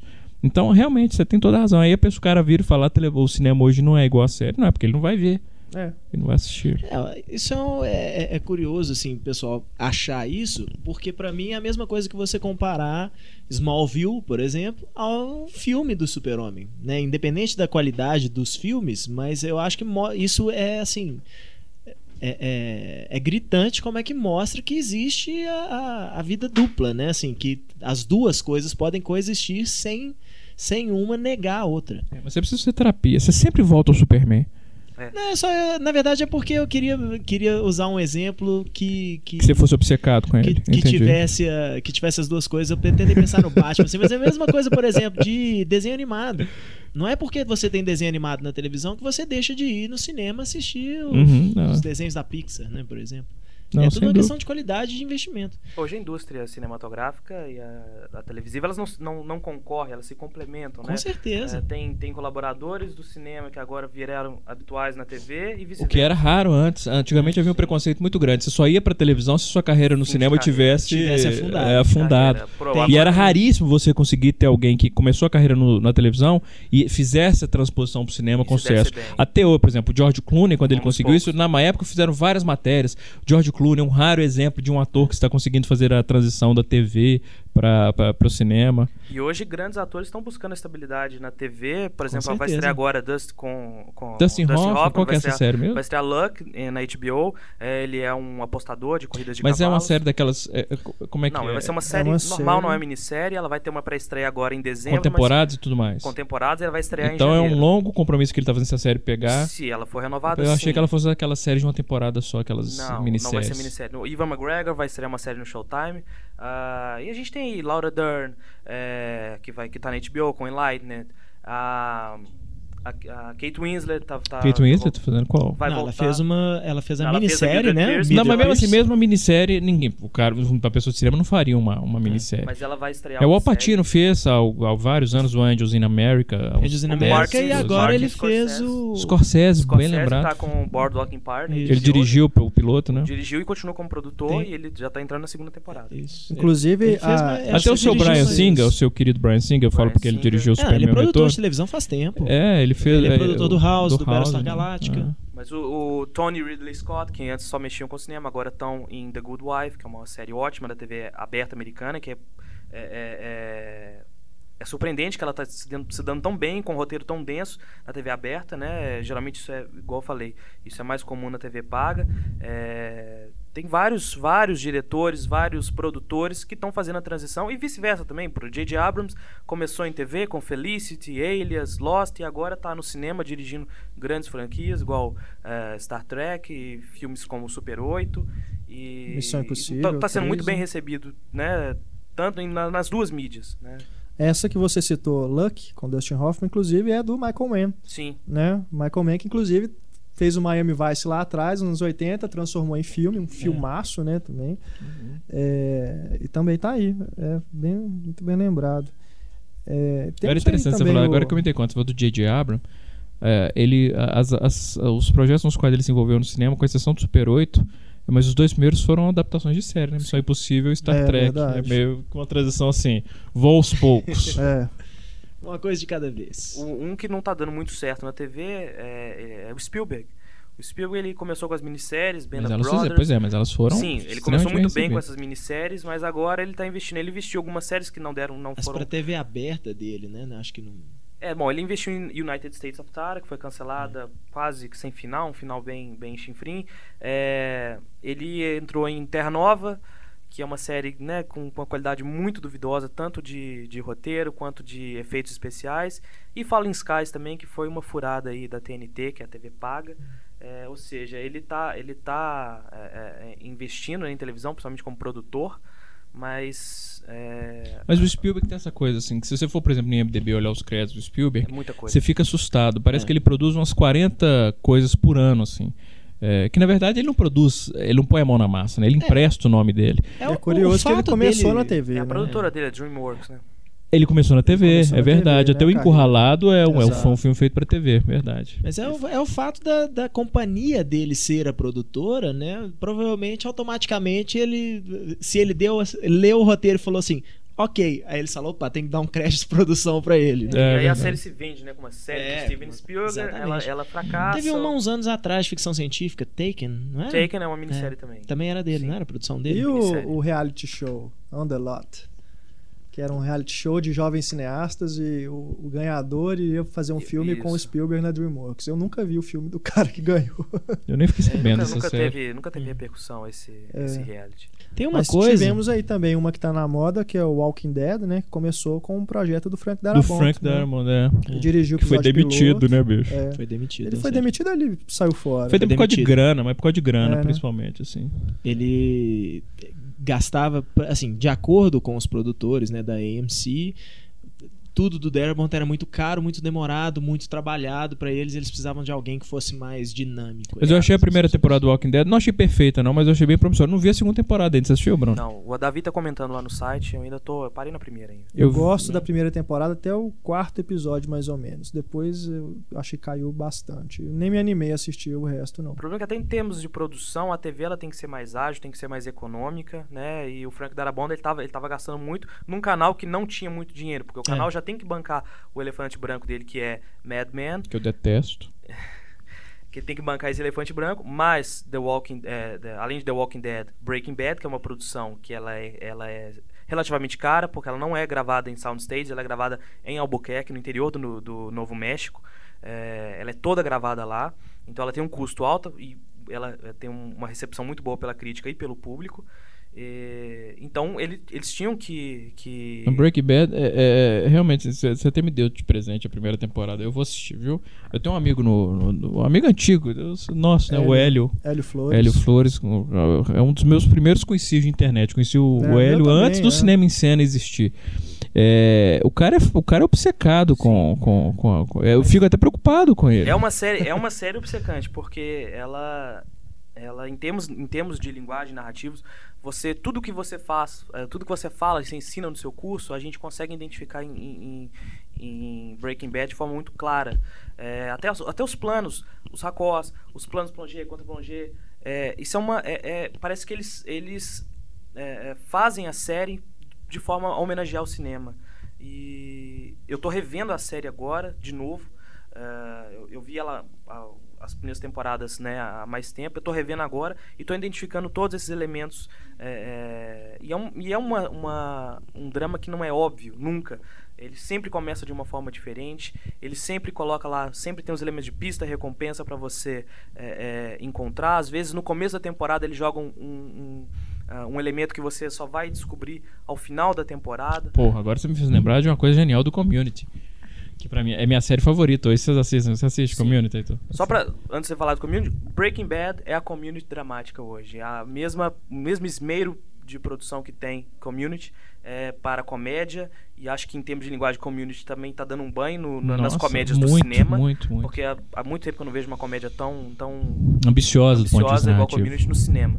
O, o community, eu, a gente, o Bruno até publicou uma matéria sobre isso. Eles, eles, eles fizeram, não sei se você viu isso, Renato. Eles fizeram esse negócio de pizza Eles plantaram, eles construíram uma piada ao longo de três temporadas. Porque o Beetle tem o né, Fantástico Diverte que se você falar Beetlejuice três vezes, na terceira vez o Beetlejuice aparece. E Community tem três temporadas. Em um episódio da primeira temporada, uma pessoa falou Beetlejuice. Uma menina falou assim: como é que é o nome da menina? É Beetlejuice? Tá. Em um episódio da segunda temporada, alguém falou Beetlejuice. Na terceira temporada, uma pessoa falou Beetlejuice pela terceira vez. Quando ela fala Beetlejuice, aparece o Beetlejuice atrás dela. ah, que genial. O cara construiu a piada ao longo Legal, de três anos, bicho. Isso é genial, isso é sensacional, isso. Muito fora, bom, fora as, as narrativas envolvidas no, em segundo plano, é... as, as, pistas, né? Que, que tem muito a ver, inclusive, de... com cinema, porque é essa coisa, por exemplo, uma comédia. Um exemplo disso, uma, e falando de sério, uma comédia como que o Trio Zaz fez, o Aperto Cinto Piloto Sumiu, em que eu assisti outro dia com o Luca. O Luca riu muito. E, e é realmente é muito engraçado, porque assim, é, eu já tinha assistido Aperto Cinto Piloto Sumiu várias vezes, mas até hoje, quando eu assisto, eu descubro piadas novas lá no fundo. É, eles Porque no cinema você pode fazer isso, porque você está prestando atenção só é como Jacques Tati fazia, no, por exemplo, no Playtime, que você, ele distribuía através da decupagem, ele fazia várias. Se você assistir Playtime várias vezes, você vê várias histórias diferentes, depende de onde você está olhando na, na, tela. E o Aperto Cinto Piloto Sumiu fazia isso. É, e aí eles tentaram fazer isso, o, o na televisão com o The Naked Gun, que é os arquivos é, da, da, da, da pô, depois virou Corra que a Polícia Vem Aí. É, mas eles fizeram, começou com uma, uma série, foram seis episódios, geniais. Um deles foi dirigido pelo Joe Dante, inclusive, só que fez, foi fracasso, justamente por isso. Na televisão ninguém via as piadas, que era tudo muito pequeno, aquelas piadas no fundo ninguém nem enxergava. E esse Aí é o problema. Levaram pro cinema com o Corra que a Polícia Veio e foi um sucesso danado. E esse é o problema de community hoje, né? A audiência tá caindo cada vez mais, porque ela é uma série que ela não é repetitiva, ela, ela, ela, ela não tem todos é, grande parte dos problemas que você falou. Ela não tem diálogos expositivos, o diálogo dela é muito, muito rápido, é muito veloz. Você tem que prestar muita atenção, tem muitas referências. E isso para o espectador médio americano, ah, ele, ele, prefere ver Big Bang Theory que passa no mesmo é, horário. Que é uma porcaria. Você assistiu The, The Community? Não, não. Porra, Renato. Cara, eu gostaria muito de assistir mais séries, mas é porque realmente me falta tempo. Mas porque... assista Community. Eu tenho Assista. a primeira temporada em DVD, se quiser. É, por favor. O, o, Hélio mesmo insiste. Oh, peraí, o que, que é isso, Heitor? O que, que é esse negócio seu com, com o Renato? Emprestado, cara. Só emprestado. Mas é impressionante Você estava falando dos diálogos, eu lembrei do Estúdio 60. Sim que foi uma série sensacional e, e, que foi cancelada na primeira temporada por conta da baixa recepção do Exatamente. público. Exatamente, né? ela era uma série sobre fazer TV, né? Exato. Que era uma indústria muito específica, muito fechada, e ela estava fazendo uma crítica a essa indústria e o público realmente não é, Eu acho que se a Estúdio 60 fosse lançado agora, acho que talvez se ela fosse lançada num canal a cabo. Canal fechado, é. Ela, ter, ela teria. É, inclusive, vão, a HBO, eu não sei se é HBO Showtime, eles vão fazer uma série sobre Newsroom. Ela vai chamar, News, acho que é Newsroom. Sobre bastidores de. de... Um programa esportivo, não? Não, não, não essa, essa era News Radio. É, eles vão fazer uma, uma série sobre bastidores de uma redação de jornal. Entendeu? É o... Já pegando carona no Mad Men. O Estúdio 60 pra mim foi uma das melhores séries que eu já assisti, cara. É, uma, uma que é isso já, já vem como parecendo uma ideia reaproveitada, né? Porque tinha o Sports Night, que era exatamente Sim. isso. Também era do, se não me engano, também era do Aaron Sorkin, assim como o Estúdio 60. O Aaron Sorkin, a única, acho que a única série dele que realmente teve uma vida maior foi o West Wing, né? West Wing, é. Que as pessoas, talvez por, por ser um tema político mais sério, então as pessoas acho que prestavam mais atenção porque as séries mais cômicas dele, como o Estúdio 60 e como o Sports Night, as pessoas parecem que não têm muita paciência para prestar atenção na piada. Né? Então, é, é, é, Sports Night, se eu não me engano, foram duas temporadas, Estúdio 60 foi uma só. E é uma série genial. Estúdio 60 é os bastidores do Saturday Night Live. Como se fizesse uma série sobre os bastidores do Saturday Night, Saturday Night Live. E é genial, assim, diálogos geniais. O Matthew Perry é brilhante na série. Muito bom. E tinha aquela moça que eu nunca tinha visto, Sarah Paulson. Sarah Paulson. Sarah Paulson. Que, é, que menina talentosa. E, e, ela fazia imitações, tá muito, Sim. muito boa. A série foi genial. Eu realmente, quando ela foi cancelada, eu fiquei. Hum. Foi, acho que foi, minha, foi a primeira série que eu acompanhei, porque eu não, eu não acompanho tantas séries, assim, eu acompanho relativamente poucas séries. Foi a primeira série pela qual me apaixonei e que foi cancelada. Foi a primeira vez que eu vivi essa experiência assim, de não, eles vão cancelar, mas ela é muito boa. Como assim eles vão cancelar? Que é o meu medo hoje com E eu não sei se você reparou, você, você, não, você não é fã da série, mas o Howard Wolowitz do Big Bang Theory tá no Estúdio 60. Tá, Seria tá, ele era um dos é, integrantes Ele fazia principalmente as imitações do do Nicolas, Nicolas Cage, que é perfeito. Que é muito bom, a é imitação verdade, dele. é mesmo, é ele. Ele fazia o Nicolas Cage, o Nicolas Cage muito bom. E é a verdade. TV aberta americana ela é brutal. A série não tá dando retorno, eles cancelam sem dó, não querem saber se tem petição de fãs. Poucas conseguiram sobrevida hoje. E as que conseguiram foram canceladas logo em seguida, como Jericho, que você deve estar lembrando É, aí. exato. Jericho. É, Eles, As ele- Seis toneladas de amendoim. Exatamente. Ele foi, o, o protagonista fala Peanuts no final do, do- da, do- da temporada e a série é cancelada. O pessoal decide, os fãs decidem mandar toneladas de amendoins para a sede da NBC em Nova York e Los Angeles. É, mas depois ela foi renovada, ganhou mais, mais seis episódios e foram. e É é uma série fraca no, É, no geral. temporadas só. É, Community agora eles estão querendo mandar canetas roxas para a sede da NBC e, e tanto em Nova York quanto em Los Angeles já tem os endereços lá para você e até o site pra você comprar canetas roxas, né, em, em- em alusão àquele episódio que o macaco Ennis Boobs rouba a caneta rede, a caneta roxa da, da N é, e mandar para tentar pressionar o, o canal a salvar. Eu não acho que ela vai ser cancelada Você é, acha, só- você acha. Ela foi escolhida como capa agora da. da TV Guide. Você acha que isso influenciou alguma coisa não? Sim, é, influencia por quê? Porque mostra pro canal que existe uma mobilização do público para pelo menos manter essa série, para pelo menos que ela não seja cancelada sem o final, porque esse é o pior. pro- é- Mas ela não é uma série que tem final, assim. mas é o, o- É, não, sem assim, final, mas ela é cancelada no ar, deixar um episódio sem uma conclusão, sem, sem dar um destino para aqueles personagens, principalmente porque o foco deles é o que, que é. O Jeff já até falou isso na primeira temporada. É, eu quero formar, eu quero voltar. Né, a, a- a- trabalhar. Então eu acho que pelo menos dá um destino, nem que seja colocar um letreiro. Muitas séries são canceladas, os, por- até por ego, por birra, os produtores nem colocam lá um letreiro, ó, tal, aconteceu tal coisa, para dar um, um certo desfecho. Não, eles deixam é, é, a série cancelada sem, sem a Você acha, doutor? Tô falando como fã preocupado. Você acha, doutor, que existe. um- é a possibilidade de community ser cancelada? Olha, o que tá acontecendo com o Community hoje, ela, Eu sei que ela foi suspensa no ela, foi, mid-season. ela né? foi suspensa no mid-season por quê? Primeiro porque vai voltar a 30 Rock, ah, que é, Sinceramente, se não fosse o Alec Baldwin, já tinha sido cancelada há muito tempo. É, E os prêmios que ela anda recebendo. Pois é, né? mas é porque é o tipo de série que eu não entendo. Eu gosto de Study Rock, eu gosto, eu acho divertidinho. Agora, ela, não é. Mas não ela, é ela essa virou, ela virou a toda, jeito da nenhum. crítica do canal, igual o Mad Men é pro MC hoje. Ela, o, M- o Mad Men pro MC. A crítica apesar- de televisão não sabe porra nenhuma. Eu- o M, por exemplo, é da academia de TV, não é? Mas não é. mas é impressionante O M- isso. O, o- o Community é, é uma série. Não, sério. É é- é- gente, é, é- é só você assistir que você vai ver. Não, fa, não tem uma comédia no ar hoje em dia igual a Community. Ela é uma comédia extremamente ambiciosa ponto de vista narrativo. Me impressiona muito ela não ter sido indicada a um, em uma categoria. Por que, que ela não é indicada? Porque o sistema de votação do M, ele, a- a- a- o membro igual da o academia, o membro da academia, ele não tem que ver tudo. Por exemplo, para você eh, votar o Oscar, você tem que ver os filmes e ah, os filmes né, que são enviados para consideração e tudo mais. No M, não. Você basta você. Existe a responsabilidade. Eu te garanto, por exemplo, que os membros da academia, eles podem até não votar, por exemplo, em Árvore da Vida. Eles podem até falar assim, é chato, porque é um filme difícil. Principalmente o cara for muito. Mas eles vão assistir. Sim, mas na TV, no- na academia da TV não. Na academia, na academia da TV, você, eh, ah, os votantes eles recebem para consideração, por exemplo, Community. Ele vai receber dois episódios que os produtores indicaram para consideração da série. Eles não vão ver a série inteira. Então eles vão ver dois episódios, às vezes eh, eh, soltos. O que, por exemplo, Aí não funciona tão bem, né? não Porque não conhece tão os bem. personagens e tal. Exatamente. O que justifica, por exemplo, aquela atriz eh, Melissa McCarthy ser indicada por uma comédia tão pedestre igual Mike and Molly. E outras atrizes, inclusive de Community, ficarem de fora. Ivete Nicolette Brown, a Alison Brie ficarem de fora do, do Emmy ou, e do Globo de Ouro. Por quê? Porque eles votam com base no, no episódio para consideração. Então, se a série é, Chuck Lorre, por exemplo, faz um episódio mais redondinho, é, é, com início, meio e fim. de- os personagens de comédia, das comédias de Chuck Lorre, Big Bang Theory, Two and a Half Men, são bem estereotipados. Eles têm Eles não precisam de história, né? Você não precisa, você não precisa saber é, é, da, da história pregressa dele ou para onde, né, para onde que foi a temporada para saber qual que é o, o, o perfil dele. Então ela, ela é, é, é, esses episódios para consideração tem tem os episódios de consideração para a série, para tal personagem. Sim, mas você tá falando, você acha que vai ser cancelado ou não? Community. Community, é. Então, eu acho que ela não vai ser cancelada na terceira temporada, ela vai ter uma terceira temporada completa. Isso aconteceu, por exemplo, na- no ano passado com Parks and Recreation, ela foi suspensa no mid-season pra voltar bem depois e funcionou, hoje ela tá aí, ela tá Não vai ter quarta temporada ou não, Bruno? Community, me mata de suspense, não? Olha, não tem como saber, ele mandou o uma... que, que você acha, pelo que você sente? Você tem lido alguma Eu coisa? acho que pelo menos até a terceira temporada completa, 24 episódios vão, vai- vão ser produzidos e exibidos. Se ela vai ser renovada ou não, em março, maio a gente vai ficar sabendo.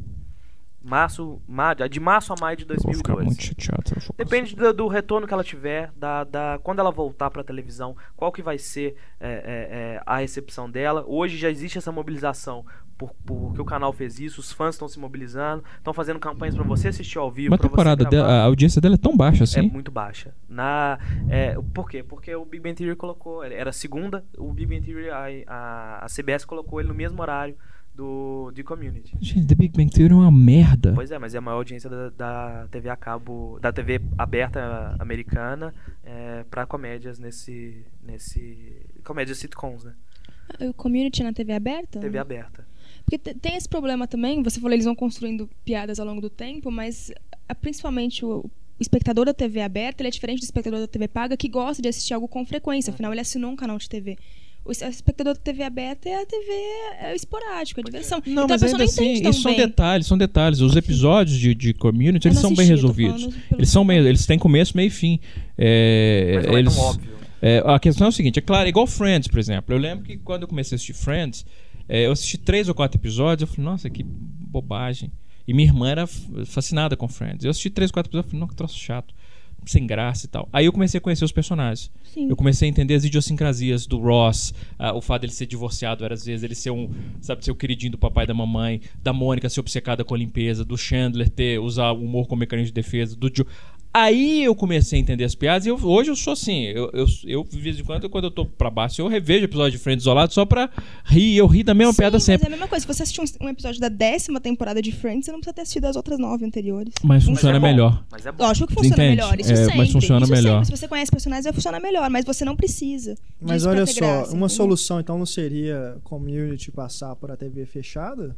Isso existe? Sim, Essas- existe essa, essa possibilidade, mas está cada vez mais difícil, porque é, o canal que costumava resgatar séries, é, ele, inclusive ele resgatava da própria TV fechada, ele, ele resgatava da TV fechada básica para a TV fechada premium, que é a, o 101 da DirecTV, ele falou, eu não vou salvar mais nenhuma série. Ele salvou Damages, é, ele salvou Friday Night Lights, que ele resgatou da TV, da TV aberta, Isso é muito estranho. Isso é a mesma coisa, por exemplo, da Globo cancelar alguma coisa, a Record passar a exibir, né?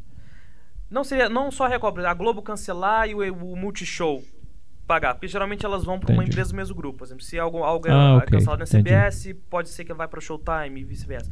É, mas é, outro canal pegar acontece, já aconteceu de séries que saíram da, por exemplo, Scrubs saiu da, da NBC e foi ter a sua última temporada na ABC. É, isso acontece, mas é raro e é difícil. Tem que ter uma, uma mobilização muito grande de público e crítica, né? Mesmo que seja do público es- específico, para o canal que está comprando saber, não, eu vou exibir, eu vou, vou bancar essa produção, mas eu vou ter um público que ou vai assistir ao vivo, ou vai gravar, ou vai comprar o DVD, ou vai comprar os episódios no, no iTunes ou Netflix. Por Eu exemplo. queria muito ser multimilionário igual a Val. É, Eu- Como é que é? Igual a Val Machiori. É, essas, é uma A matéria. Socialite que- É a Socialite que eu linkei outro dia no Twitter. Que eu achei, é, é, ela vai fazer um reality show. Eu Vai. gostei por causa. Essa mulher é um personagem, cara. Eu achei genial. Essa mulher. Escrotíssima, mas eu achei ela muito engraçada. Mas se eu tivesse dinheiro assim, eu ia pegar e falar assim: quer saber? Eu vou produzir, eu vou dar esse dinheiro pra, pra produzir pra mim os episódios. Eu vou pagar pra série ser mantida no ar. Eu achei engraçado que o Ig ele fez uma, uma série de reportagens com qual- cada uma das participantes desse reality show que vai estrear. Gente, é bizarro, que vida é essa, sabe? Você fica imaginando, não existe esse tipo de vida. É muito bizarro. Nós estamos falando de televisão, tá, dela. Renata? Antes que você xingue a gente. né? É, É televisão. televisão, é um reality show brasileiro. É. Super bem conceituado. A outra, outra agora uma É, novidade. mas essa Val, tem uma frase dela. Né? Tem uma frase que eu achei. Ela falou, como é que ela falou? Eu achei maravilhoso. Ela falou: é, pobre é uma merda, só anda de carro. Gente, eu sou pobre no ano de carro. Eu achei. Mas essa frase dela eu achei tão. é, eu- eu falei, como é que pode uma pessoa ser tão. falar um É. negócio Porque desse ela tem um voz alta, jatinho, um helicóptero. A mulher é louca, cara. A mulher é um louca. helicóptero. Ela vai participar. Como é que é o negócio? É, é, como é que é o reality, o reality show? Vai começar quando? Eu quero assistir esse negócio por causa dela. Não sei. Em janeiro, é, É, chama Tem ela, tem aquela Débora que era sem terra, virou playboy e agora é milionária. uma Ué, caminhoneira. ela, também. aquela, Que aquela, isso, ela ficou milionária como? Ela em Fórmula Truck. Fórmula Truck, é. Nossa. Fórmula. Truck deixou milionária. É aquela que Fantasia. posou nua na época É. da. Eu lembro Apresentava de Fez fantasia, Terra. fantasia, fez- Renato assistia Fantasia. fantasia. Claro que eu assistia. Que fazia nada em casa. Lembra? em Fantasia no ar, as meninas ficavam apresentando, tipo, era tipo, você ficava jogando jogo de de carta. jogos, Ah, eu lembro que elas falavam com. Eu Tinha Carla é verdade. também. É verdade, lembrei, lembrei, lembrei. Era, aquela série era muito boa, foi cancelada aquela série. Podia virar filme também, né? Fantasia o filme. Que podia virar Só pra voltar filme o é programa coquetel. Coquetel, você e? Coquetel Cara, ia ser demais. Carlos. Coquetel. Você le- Você tem idade pra lembrar de Coquetel, é Miele, Tutti sensacional, Frutti, lembrava tudo. Gente, é porque isso era uma Tutti possibilidade. Frutti, o nome do programa? Não, o É, programa não, era era Coquetel, só que A a vinheta do programa, é- quando Por ia isso pro quando eu intervalo, falo, você lembra do programa Tutti Frutti? Ninguém lembra, é por isso que eu tô falando o nome do era programa Tutti errado. Frutti, porque É, na hora de coquetel era a intervalo, possibilidade que eu tinha como adolescente de ver mulher nua, semi-nua na televisão. Deus. gente. O mais bizarro é que eu lembro de qualquer O Miele, inclusive, ele, ele fez séries, ele fez Mandrake na HBO e tava muito bem na É, série, apesar da série ser Não, mas ele era um, ele é um bom Ele é um ator. ator, ele tá Mas é, pra mim ele sempre vai ser o apresentador do coquetel. Ele estará em É o grande papel agora. dele. Aqui, voltando em Community, eu lembrei de outra possibilidade da série ser salva. A Netflix, nos Estados Unidos, ela vai produzir a quarta temporada, que nunca, nunca foi exibida, de Arrested Development, que é uma comédia da- da- mais ou menos nesse mesmo estilo, uma É, comédia eu- subversiva. é, da Com Jason Bateman, né? Exatamente, com Jason Bateman. Jeffrey É, Tambor. tem também David o, Cross, o que é Cross, muito o, bom. o Will Arnett, é, que hoje O, faz uma... o Michael Cera começou Michael nessa Cera, série. exatamente. Então ele, o Netflix vai salvar a série, vai ser produzida. Mas quanto tempo ela foi cancelada? Ela foi cancelada há anos atrás, cinco anos atrás. E Olha, legal. Olha, que negócio interessante. Eu vivo, eu, eu sempre vejo assim, porque toda entrevista que o Jason Bateman vai dar pra lançar um filme novo, eles perguntam onde é que vão fazer o filme do Arrested Development. É. Eles vão fazer uma temporada nova uma da série. temporada nova bancada pela Netflix que vai só vai passar em streaming na Netflix. Quantos episódios? Eu acho que 12. Ó, uma temporada assim, dessas temporada, é, completas assim. Exatamente. Já, Ó, que vai interessante começar, vai começar a produzir agora em janeiro. Ou seja, é, nem tudo está perdido. Com, a- com uma mobilização Tomara forte. que faça sucesso somente pra isso, pra criar um precedente. Com, com uma mobilização forte, é possível que é, é, outros canais, se a NBC não quiser bancar. Agora, a NBC ela tem um histórico, por exemplo, 30 Rock estava para ser cancelada é, várias vezes. A audiência era lá embaixo, mas ela começou a ganhar prêmio, começou a ser reconhecida. Os fãs começaram a brigar por 30 Rock e hoje ela é a, a, a queridinha do canal. Ou seja, ele- eles não vão abrir mão de, mão de 30 Rock, mesmo se. é, Mas o problema de community, e eu sei que é meio presunçoso falar isso, mas ela é inteligente demais pra ter um público muito grande. Ela não é igual a 30 Rock. 30 Rock é uma boa série. É, não mas é ruim, do 30 Rock não. não é grande. Ele é, deve ser até por 30 Rock, isso ela é mesmo modesta. que é igual acontece no cinema. é, filmes que são muito inteligentes, que a crítica gosta muito e são fracassos de bilheteria.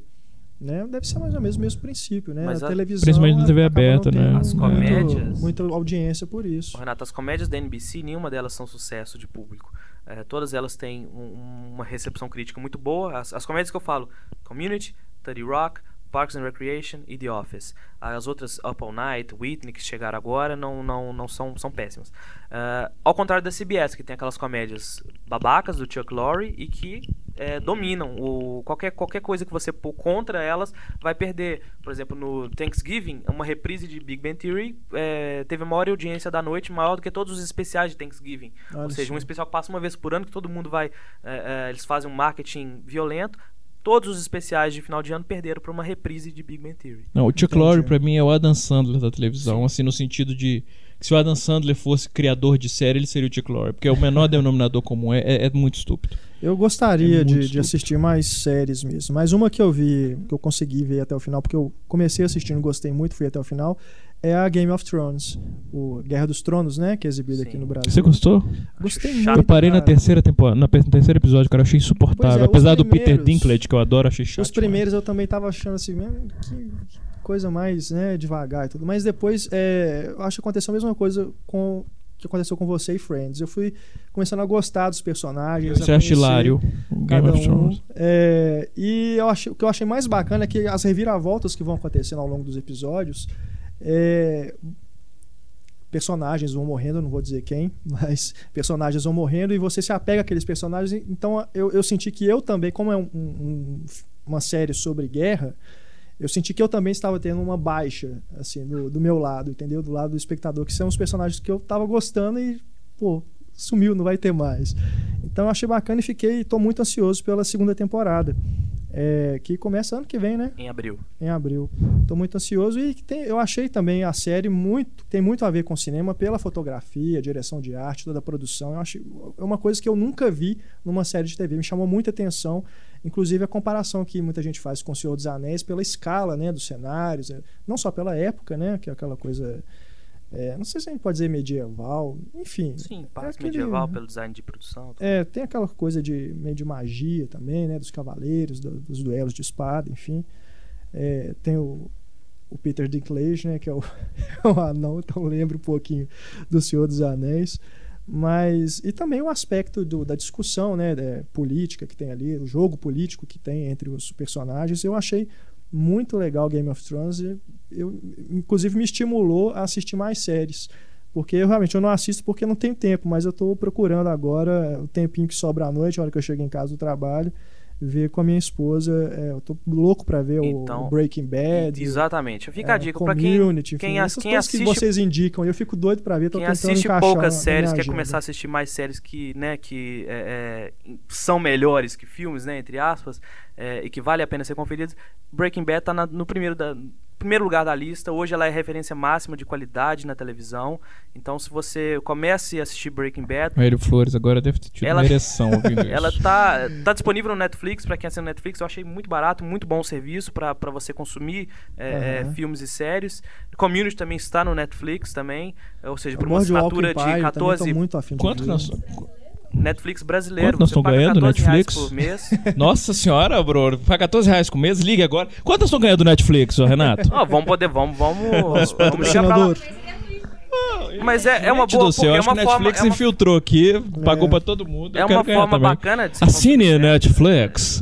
Vamos ver Mas se eu ganho alguma coisa. também que é, de série é por, justamente por e community, né? Serem... Recomenda a community. Community também. que também está no Netflix. Pra quem tem pouco tempo, assim, igual eu tenho, é, é bacana de, de acompanhar, justamente por ser episódio de uma hora. Então, quer dizer, não toma muito tempo do seu dia do que é, você vê um filme. E Breaking Bad também casa fala assim, Pra quem não tem muito tempo, eu tenho a é, impressão que ele tá chamando casa... todo mundo aqui de vagabundo. Não, é porque eu chego em casa, cara. Eu chego em casa às 11 horas da noite não tem tempo. Às vezes, eu, mas, se eu é sentar é pra assistir horas? um filme. Que jornada de trabalho que é esse? Não, é porque eu trabalho em dois locais, ah, né? Entendi. Além do Cinema e Cena, eu trabalho na Rádio Confidência. Que tava... Cinema e Cena, Rádio Confidência e no não. Alto da Serra à noite, 50 reais, você pega o Renato.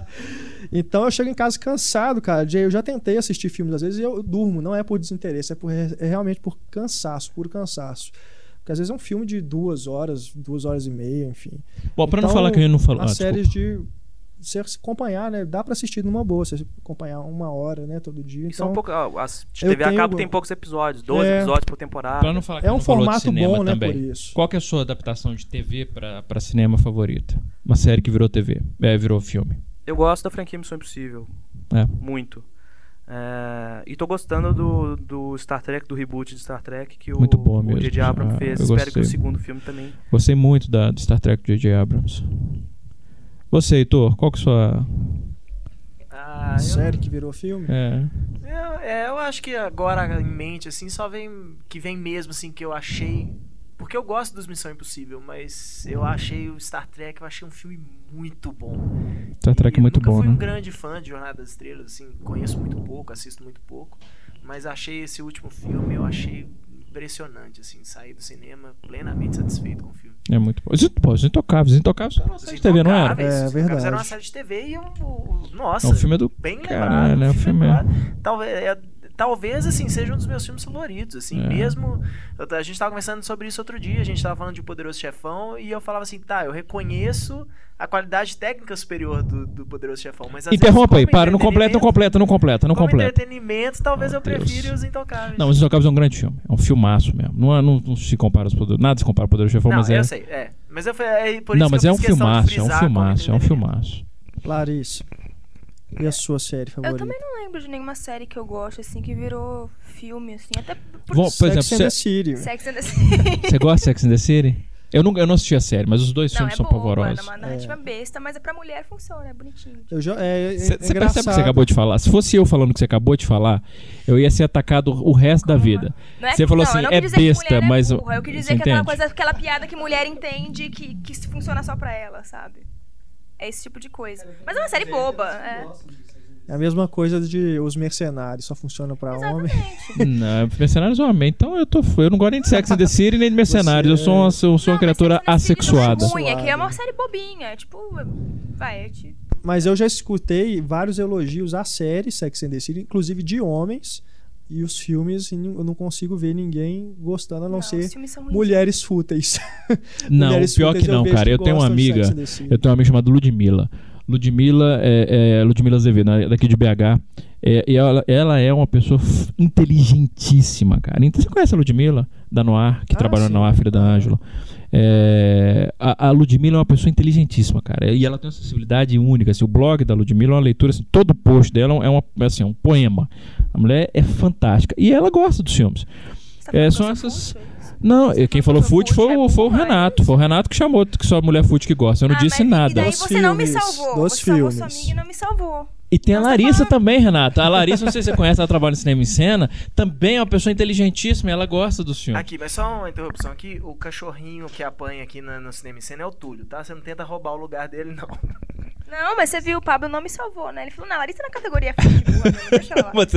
Oh, meu Deus. Não, mas você gosta dos filmes do Sex and the City? Não, são Ah, então, a minha é amiga, é o que eu tô falando, a minha amiga, a. Ludmilla gosta e ela é uma pessoa terríveis. inteligentíssima. Não, não é filme que assim, você fala que é um é- filme bom, é um filme divertidinho. O segundo, então, aquilo eu O acho segundo ofensivo. é muito ruim, o segundo acho é ofensivo. muito ruim. É... O segundo é bom pelas músicas, é muito as músicas do segundo. É... muito- Tudo que tem música, a Larissa gosta. Não, e outra Eu coisa, ela muito- gosta, tá, claro que ela gosta. Pela expressão dela, você vê que ela gosta dos filmes, ela não quer admitir. É. É, isso é de uma hipocrisia. Não é, É. verdade, eu acabei de falar, não são bons filmes, são filmes que você fala, nossa, que filme bom, hein?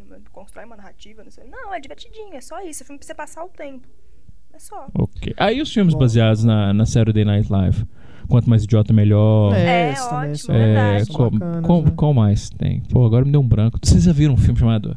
é, vocês lembram um personagem do Saturday Night Live? É, It's Pet. Que é um personagem que você não sabe se é homem ou se é mulher. Eles fizeram um filme daquilo. Você assistiu? morreu, como é Tem é mesmo. Não, bom, o- a protagonista não morreu, não. A protagonista acho que é a Julia Sweeney. É, tem um filme, cara, baseado no Despertar. Que é- até, até vai lá, funciona num sketch de cinco minutinhos. Agora eles fizeram um filme de uma hora e meia Nossa. sobre isso, cara. O filme é, é, é, é terrível. Agora, quanto mais idiota, melhor, em contrapartida. Né, Wayne's World é genial, cara. Os É, dois bom. filmes são geniais. dois. Mas tem um com o Will Ferrell e o Chris acho. Ah, que é o The Roxbury Nights, que, é que eles ficam. Eles ficam balançando a cabeça. Que Eu é- assisti o filme, os A sé- ah, ah, são pois é, o, o sketch é uma idiotice, mas assim, você ri de tão idiota que é. É, Mas o filme, eu assisti o filme também. O filme, não, o filme não é ruim, por incrível que pareça, o filme não é ruim. Ele não é bom, mas ele não é terrível também. é divertidinho. É divertidinho. ele é o Sex in the City. Ele é o Sex and the. City do Saturday Night Live. que mais? Que tem tanto. Ah, tô Fugitivo, pô. Fugitivo, cara. Fugitivo. É, Fugitivo foi o indicado a melhor é- filme. Qual? Tem Borá. Borá, ótima lembrança. Qual? O Borá, na verdade, não As é exatamente de não. uma série. Não, mas Ele é. Era um quadro do. Sim, do mas é igual Saturday Night Live. É. Tem o Arquivo X também, que agora X. é filme, né? É. Eu, eu assisti alguns episódios. Eu gosto dos filmes até. Eu acho os filmes Sabe o que eu interessantes. acho mais interessante do Arquivo X é que, assim, no- a gente tá falando assim, série, filmes que saíram das séries. Então, assim, normalmente com outros atores, um filme fechado e tal. E o Arquivo X não. O, Arquivo, o filme do Arquivo X, pelo menos o primeiro filme, eu não vi o segundo ainda, porque eu ainda não acabei de ver a série. Me falaram que, pra compreender melhor o segundo filme, é melhor que tenha visto a série toda. Tem muita Mas relação. o primeiro filme faz parte Eu vi o segundo série, filme, né? gostei e eu não assisti a série. O primeiro filme Perdi faz tudo. parte da série. Não, mas acho que tem então- coisas que estão muito ligadas ao que acontece na série, então quem acompanhou. né, O Fugitivo, é, é, ele foi indicado ao Oscar de melhor filme, inclusive. É, tem algum outro filme baseado em. Os Intocáveis foi indicado melhor filme, não, né? É difícil lembrar. Eu acho que não. Enfim. Mas é, é, é um filme. É raro isso, um filme baseado na série indicado a melhor filme, ganhou o Oscar de melhor ator coadjuvante Tom Lee Jones. E é um filme muito bacana, cara, o Fugitivo. E é uma adaptação de série, que eu nunca assisti um episódio daquela série. É o, é o- eu- já citei, né, o Miami Vice. Miami Vice, muito, filmaço também. Gosto muito. E eu assisti um alguns que- episódios na década de 80, era muito É. cafona, cara. E eu gosto muito também do Twin Peaks, que tem, tem o filme que saiu depois, ele é uma é pra TV, né, o Firewalks with Me. É, Firewalks With Me, que foi a filha do Lynch, né? Que dirigiu. Jennifer Lynch. Você sabe que é o a Twin série Peaks? é muito legal, porque eu, eu gosto não só dos episódios que o David Lynch tem, quer dizer, a série toda tem aquela aura do loucona, né, de onírica do do David Lynch, mas é curioso ver os diretores que ele vai chamando. Por exemplo, eu vi, eu tô revendo a série agora com a Raquel, a minha esposa em, DVD. Eu comprei aquele box tem tudo, né? O Gold Box. É, e não tinha aberto até esse ano. Né? Então eu tô vendo, revendo agora a série. E tem um episódio que eu vi essa semana que é o Caleb The Channel, o diretor, Uhum, de, fotografia. fotografia. É muito interessante, cara. Pai da Zoe Pai Deschanel. da Zoe The Channel. é. Como é que vocês acham a importância do Twin Peaks pra televisão hoje? Eu não faço a menor eu não ideia, sei cara. mensurar, cara. Eu, eu, porque eu, é eu não assisti anos a 80, série. né? Anos 80, É, 90. anos 80, acho que é anos 80. 80, é. Eu assisti o filme, eu, eu acho que é o único filme do David Lynch que eu odeio. Mesmo assim, eu já assisti Twin Peaks umas 3, 4 vezes. Eu assisti a primeira vez, eu assisti, eu devia ter uns 20 e poucos anos, eu acho. É, depois, uns 5 anos depois, assisti de novo. E há uns 2, 3 anos assisti de novo, tentando ver assim, não, quem sabe se era uma questão de idade. E cada vez eu odeio mais. Eu realmente eu não gosto do Twin Peaks, o filme. Mas a série eu nunca assisti. A série você você gosta? É boa? Gosto, gosto muito. E o ela, filme? ela vai piorando, né? Eu acho que ela. vai Mas e o filme? final, ela vai dando uma caída, mas eu gosto. O filme. é, dá pra ver, é ok. Não acho ruim, não. Só posso falar porque eu lembrei do meu série favorita que lembrou o filme, que é O Alto da Compadecida. É uma minissérie, mas virou filme. É, É, um espetáculo teatral, na verdade. Sim, mas o filme, filme são cortes da minissérie. O filme não é Ok. ninguém filmou. É de verdade, é verdade. É, Eu, go- não, eu gosto, eu, eu adoro a, a- a versão. É, eu acho, inclusive, que a versão para cinema é melhor do que a. Eu, porque eu assisti as duas. Uhum. A versão de cinema, apesar de ser uma linguagem muito televisiva, muito televisiva, é, ela é muito boa. Eu Mas tenho até a crítica no site. É muito televisivo. Não, eu discordo. telas, Não, é. não, eu discordo. Eu acho de alguns diretores. Eu- você pega, por exemplo, eu teve que você falou do Daniel Filho outro dia, é, no Twitter que você falou? Foi. É, ontem, né? Que você falou que ah, usou o Daniel Filho como uma ameaça. E eu concordo com você. Eu acho que o Daniel Filho ele é um diretor, assim, muito frágil, justamente porque a linguagem dele é muito, muito, muito televisiva. Mas eu não acho que é comum ah, que o cinema brasileiro, de modo geral, tem linguagem do televisiva, não. Eu, eu gostei. Tem, tem uma linguagem bem televisiva. Sim, mas o Homem do acho que a Futuro. Globo, os é, filmes da exato. Globo Filmes, É. pelos diretores, talvez, que eles escolhem, é Palhaço José é Globo Alvarenga Filmes. Júnior. O palhaço não José tem Alvarenga absolutamente nada de Não, mas televisivo. é, é, eu tô falando que é produzido pela Globo. É. É, eu, é Os isso acho que tem- diretores como José Alvarenga Júnior, Moacir Góes, que nem televisão sabe fazer direito, Jaime Jardim, nem televisão sabe fazer direito, imagina cinema. É. né? Então acaba que sai essas porcarias aí que a gente vê. Mas eu concordo, acho que o Auto Compadecida é um, é um filmaço. Joguel Arraes e o Jorge Furtado, eu acho que eles se saem bem, nos, eles entendem a Exatamente. linguagem dos dois Não, meios. disco, eu discordo. Eu acho que o Jorge Furtado é. Eu já falei isso algumas vezes. Jorge Furtado é um dos diretores mais su- subestimados que nós temos. Que ele é um dos errado. melhores diretores que nós temos no Sem Brasil. dúvida. Extremamente versátil, inteligente e talentoso. Guel Arraes não é um mau diretor.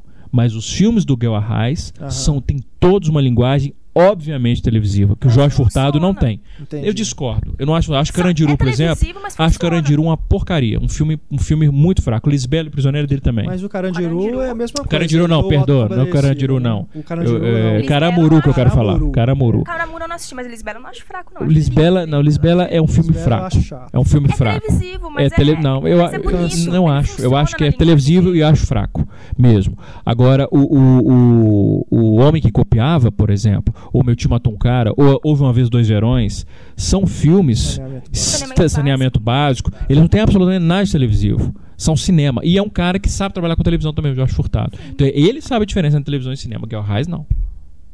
Eu discordo que não tem nada de televisivo. Tem um pouquinho. O Ainda quê, por tem exemplo? elementos de televisão. O quê? Fala um filme. Nós estamos discutindo que filme, pra Não, começar. não sabe nem muito básico, nem tanto porque eles têm umas piadas muito longas, assim, algo que não funcionaria na televisão. Mas no, no Homem que Copiava, eu acho que tem sim. Ah, não, de jeito nenhum, não acho mesmo. Acho, inclusive, por exemplo, que ele faz uma coisa no Homem Copiável, que é uma coisa que você não vê em televisão. Um, um exemplo só que me vem à cabeça, que é quando ele tá montando o quarto da, da personagem, se não me engano, da Luana Piovani. Leandro Leal. Leandro Leal. Em que ele vai mostrando, como se fossem. Ele vai construindo o quarto a partir do ponto de vista diferente do, do, do, do, do- do protagonista e ele vai montando na tela através de recortes. Isso é altamente cinematográfico. Isso não Sim, funcionaria sim. nunca na televisão. Sim, eu Nunca. acho uma mescla, assim, mas muito mais pro cinematográfico, mas eu vejo alguns pequenos elementos é. de TV. Enfim. Então é isso, pessoal. Agradecendo aqui a presença do Bruno Carvalho, que está voltando com o Ligado em Série para o Cinema em Cena. E, Bruno, você tem um anúncio para fazer, né? Sobre uma promoção que nós vamos fazer para o pessoal no Twitter. Pois é, o Ligado em Série e o Cinema em Cena vão sortear um kit especial aí que nós vamos montar eh, com itens de cinema, pode ser DVD, Blu-ray, é surpresa, é um kit surpresa. É, nós vamos mandar o link da promoção assim que o podcast entrar no ar. Então fique ligado no Twitter, arroba Cinemicena e arroba Ligado em Série. E acessem lá, ligadoemsérie.com.br. Em breve, muito em breve, de volta ao portal Cinemicena. Isso aí, muito obrigado, Bruno, pela Valeu, participação. Bruno. Apesar de que eu quero aproveitar que nós estamos antes de ir embora, eu quero dizer que você é um filho da puta. Que você é um canalha, você é um isso? escroto Muito e eu obrigado. quero que você morra. O Bruno, ele fez uma das maiores sacanagens da história comigo é, há duas semanas. Eu assistindo a sexta temporada de Dexter, Ah. curtindo pra caramba. De repente ele me chama no Twitter. Deixa eu te perguntar um negócio, Pablo. O que, que você me diz a teoria de que fulano de tal é isso, isso e isso e me dá um spoiler que hora, eu não tinha nem desconfiado que isso ia acontecer, mas na hora que ele falou, eu falei, porra, é óbvio que isso vai acontecer. Mas não era spoiler até então. Mas não interessa, ô rapaz. Quando a gente vai falar um negócio pode ser spoiler, a gente fala assim, ô Pablo, deixa eu te falar um negócio. Tem uma um curso teoria. de teoria, tem uma, te- tem uma linguagem, teoria né? sobre o, o Dexter. É, Você quer. Cê, posso falar? Você quer ouvir? Aí eu falo, tudo bem. Aí é, ah, mas não, você não me deu a opção de dizer não. Você já falou assim, por que você me diz a teoria de que fulano, fulano, fulano. E me entregou o negócio e que agora, na, na- no último episódio, realmente foi confirmado, era isso mesmo. Mas ele me entregou há quatro episódios. Nossa. Cara, mas que vontade de matar o Bruno que eu tive. Eu Ainda acho que estou. você foi muito lento por não ter percebido, né? Eu acho. Não, tudo bem, eu até reconheço isso, porque depois que você falou, eu falei, porra, é óbvio isso. Mas o bacana é isso, às vezes a gente é lento mesmo, e ainda você descobre assistindo o filme, a, a série, por exemplo, pô, que bacana essa reviravolta e tal. Você não me deu essa chance. Então eu quero dizer em público que você é um filho da puta. Muito obrigado.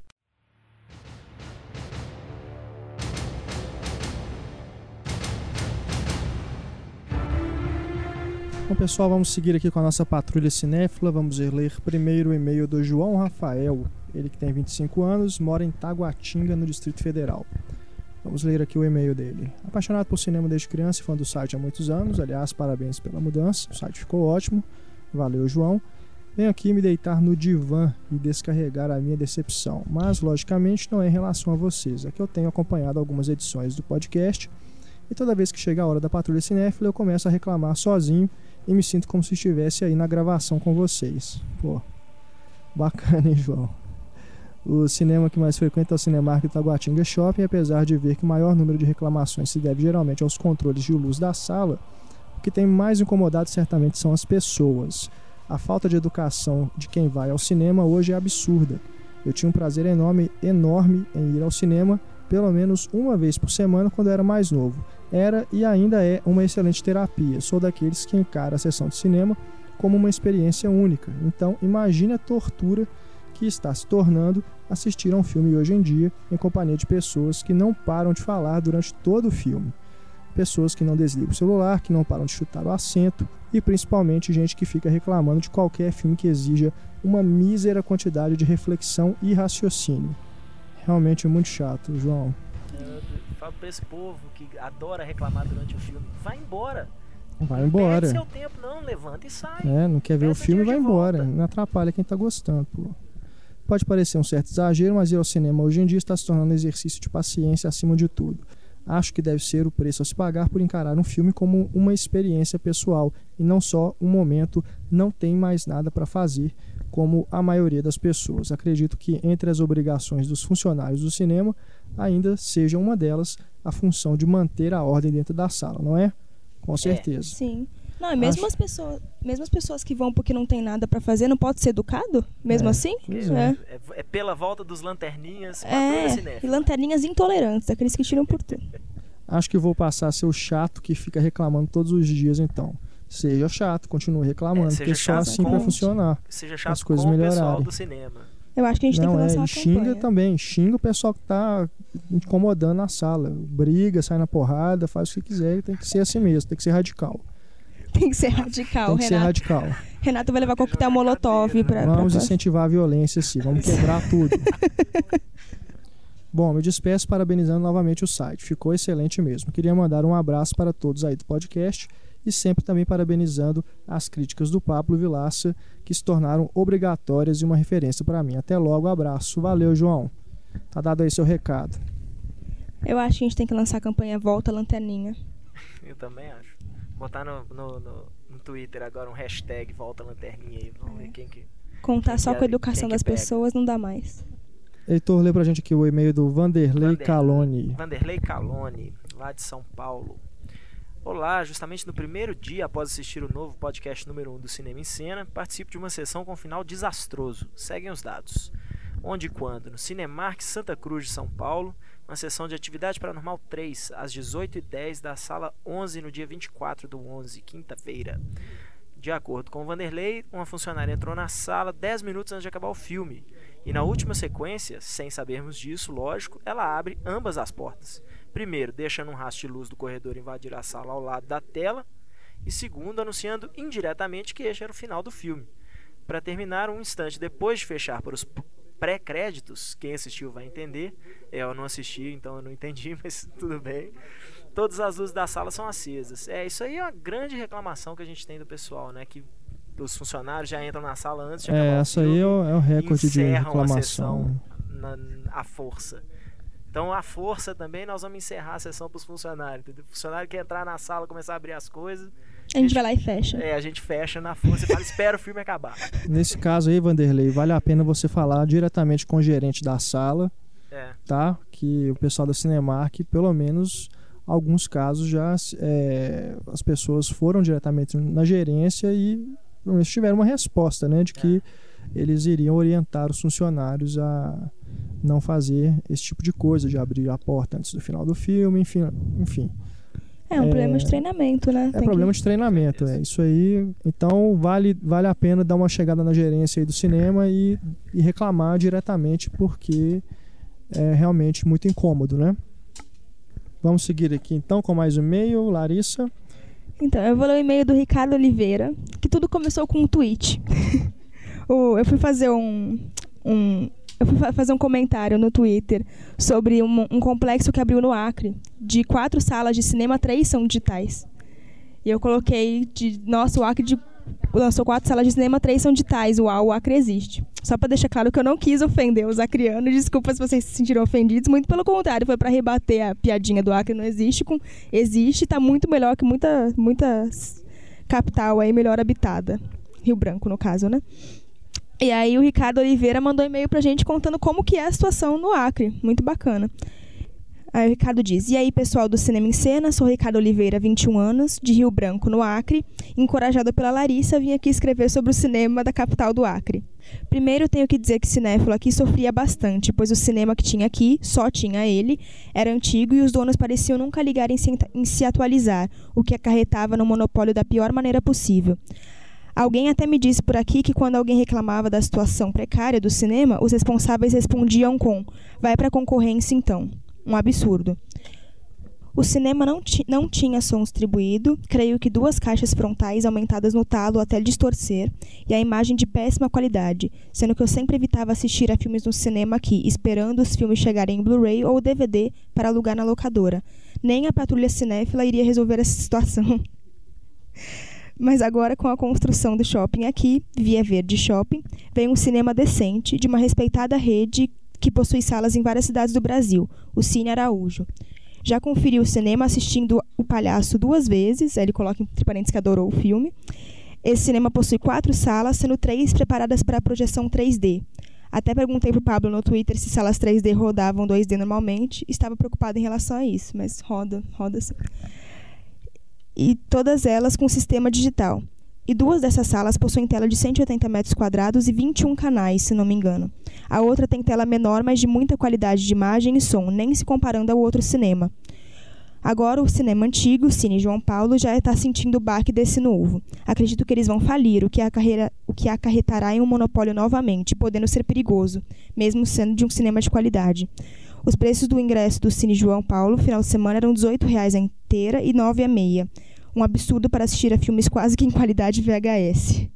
Agora os preços são, respectivamente, 10 reais e R$ 5, sendo nos dias de semana ainda mais barato. É revoltante que só agora, em 2011, nós tenhamos um cinema de qualidade. Mas pelo menos veio. Nem preciso dizer o quanto estou feliz com isso. Estou parecendo criança com um brinquedo novo. Então é isso, espero que tenha dado para entender o e-mail. Sou leitor assíduo de vocês, acompanho o site há uns 8 a 9 anos, sempre leio as críticas do Pablo, inclusive gostaria que ele sempre participasse do podcast. Abraço a todos, Pablo, Larissa, Heitor, Renato e Túlio, e parabéns pelo excelente podcast. Sempre procuro assistir aos filmes que vocês comentam no programa. Continuem assim. É, então Muito você tá bom, né? feliz com, com com o podcast de hoje, então, né? Que já tivemos o Pablo aí novamente. É, exatamente. Duas vezes seguida deve ser um novo recorde pro Pablo. Muito legal, viu, Ricardo, o seu e-mail e tomara que sejam construídas novas salas aí no Acre, né? Aí na sua cidade, para que você possa ver mais e mais filmes com qualidade boa e não tenha que ficar esperando ser lançado aí o DVD ou Blu-ray para você assistir esses filmes e que os preços pelo menos não sejam tão abusivos, né? Tomara aí que as coisas melhorem é, cada vez mais e que cheguem mais filmes aí também, né? Porque não adianta ter uma sala boa e ficar passando filme ruim. Tomara que os filmes que sejam exibidos aí façam jus à qualidade das salas. Well, well, if it isn't McGuff the crime dog. Back for another test?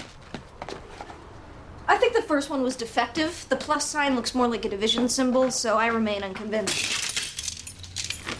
Third test today, Mama Bear. Your ego is prego. No doubt about it. It's really easy to tell. Is your nipples real brown? Yeah. Maybe your little boyfriend's got mutant sperms, knocked you up twice. Silencio, old man. Look, I just drank my weight in Sunny D, and I gotta go pronto. Well, you know where the lavatory is. You pay for that pee stick when you're done. Don't think it's yours just because you marked it with your urine.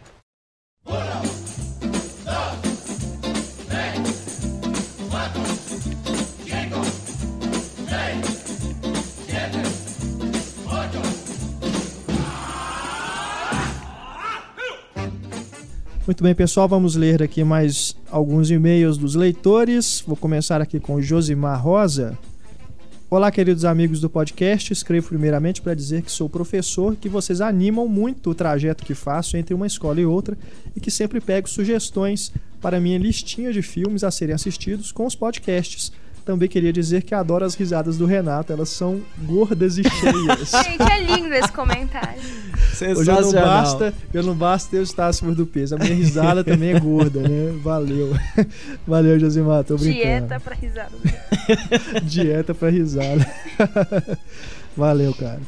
Bom, sobre o assunto do último podcast, sobre títulos de filmes. Último não, né? O anterior. Que esse aqui, ele mandou um e-mail a respeito do podcast Títulos de Filmes traduzidos, mal traduzidos, né? Gostaria de citar a chamada Trilogia das Cores da Bandeira da França, de Krzysztof Kieslowski. Kieslowski, né? No original, os filmes eram. Agora eu vou ter que pedir o auxílio aqui do nosso poliglota, né? Nosso consultor de francês, para falar os nomes em francês Olha da Trilogia só, das Cores. Sobrou para mim? Não ia ser o Google é. Tradutor, não?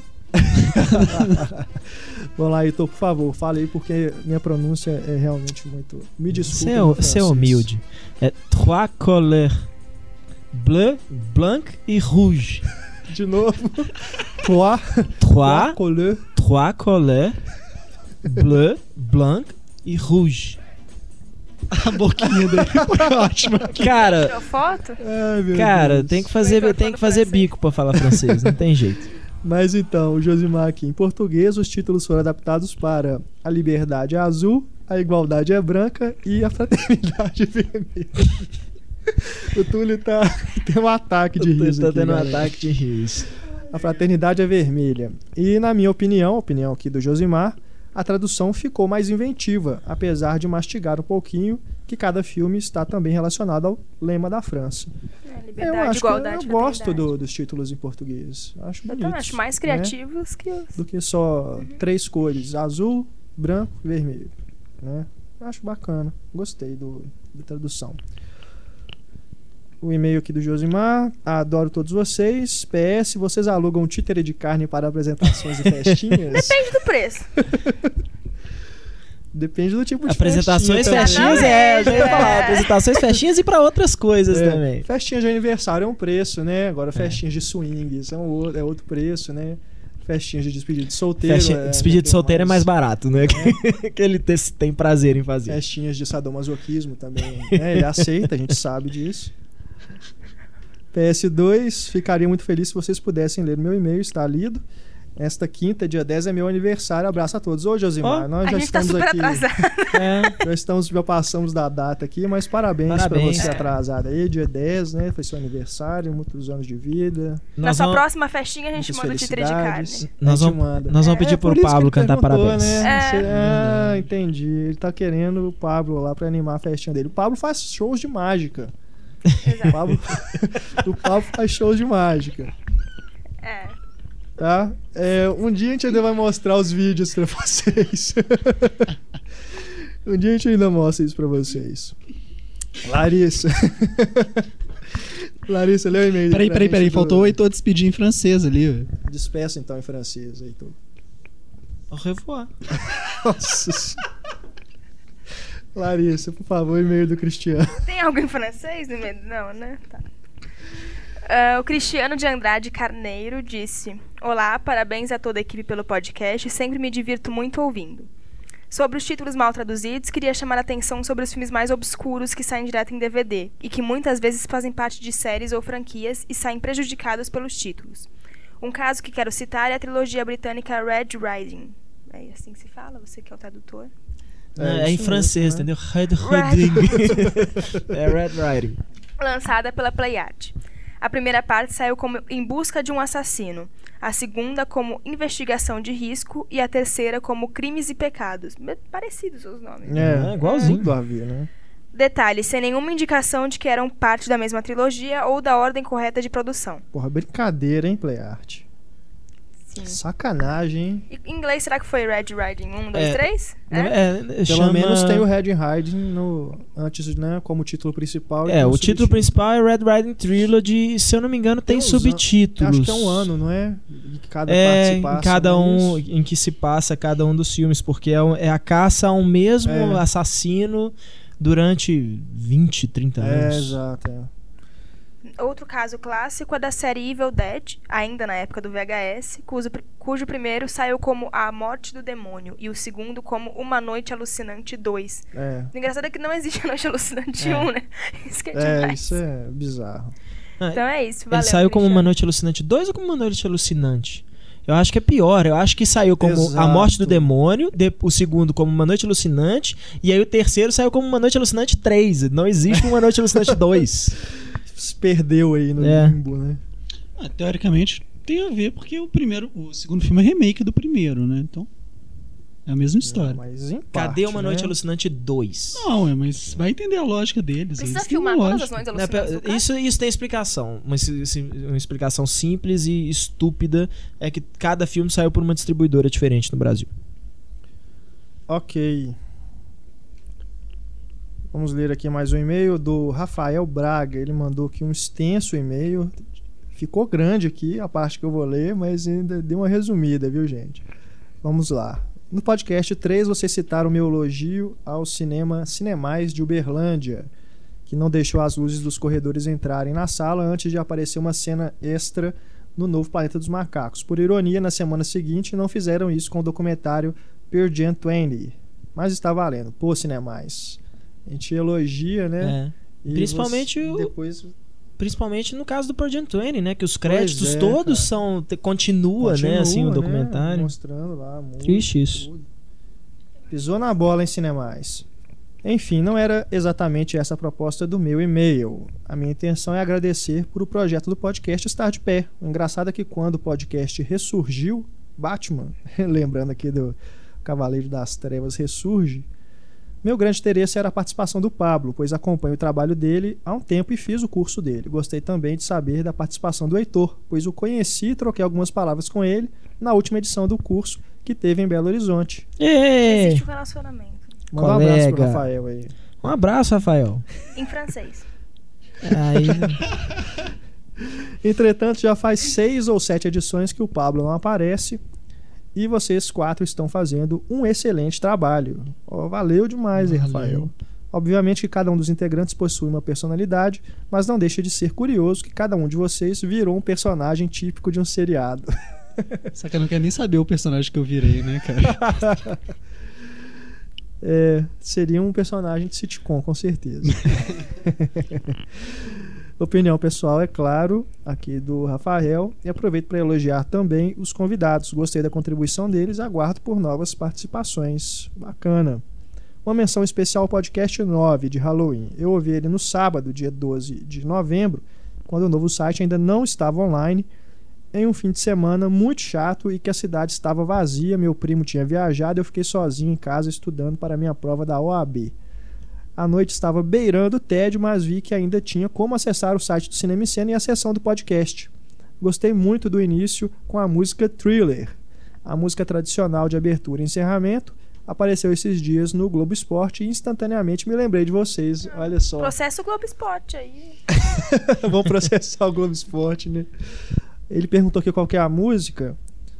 Como é que chama a banda? É o, É o Peter Bjorn Peter John, Bjorn John. mas eu esqueci E o nome da, música é Young Folks. Young Folks, isso. É, já- vários leitores já perguntaram pra gente no Twitter. A música é bem legal. Um grande abraço para toda a equipe, meus votos de sucesso para o novo site e para a continuação mais do que longínqua do podcast. Não nos deixe órfãos. Vocês alegraram meu final de semana e sempre alegram a minha janta.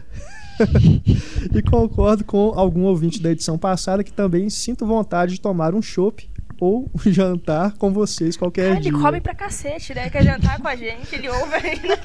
Pô, quase duas horas, hein, Rafael?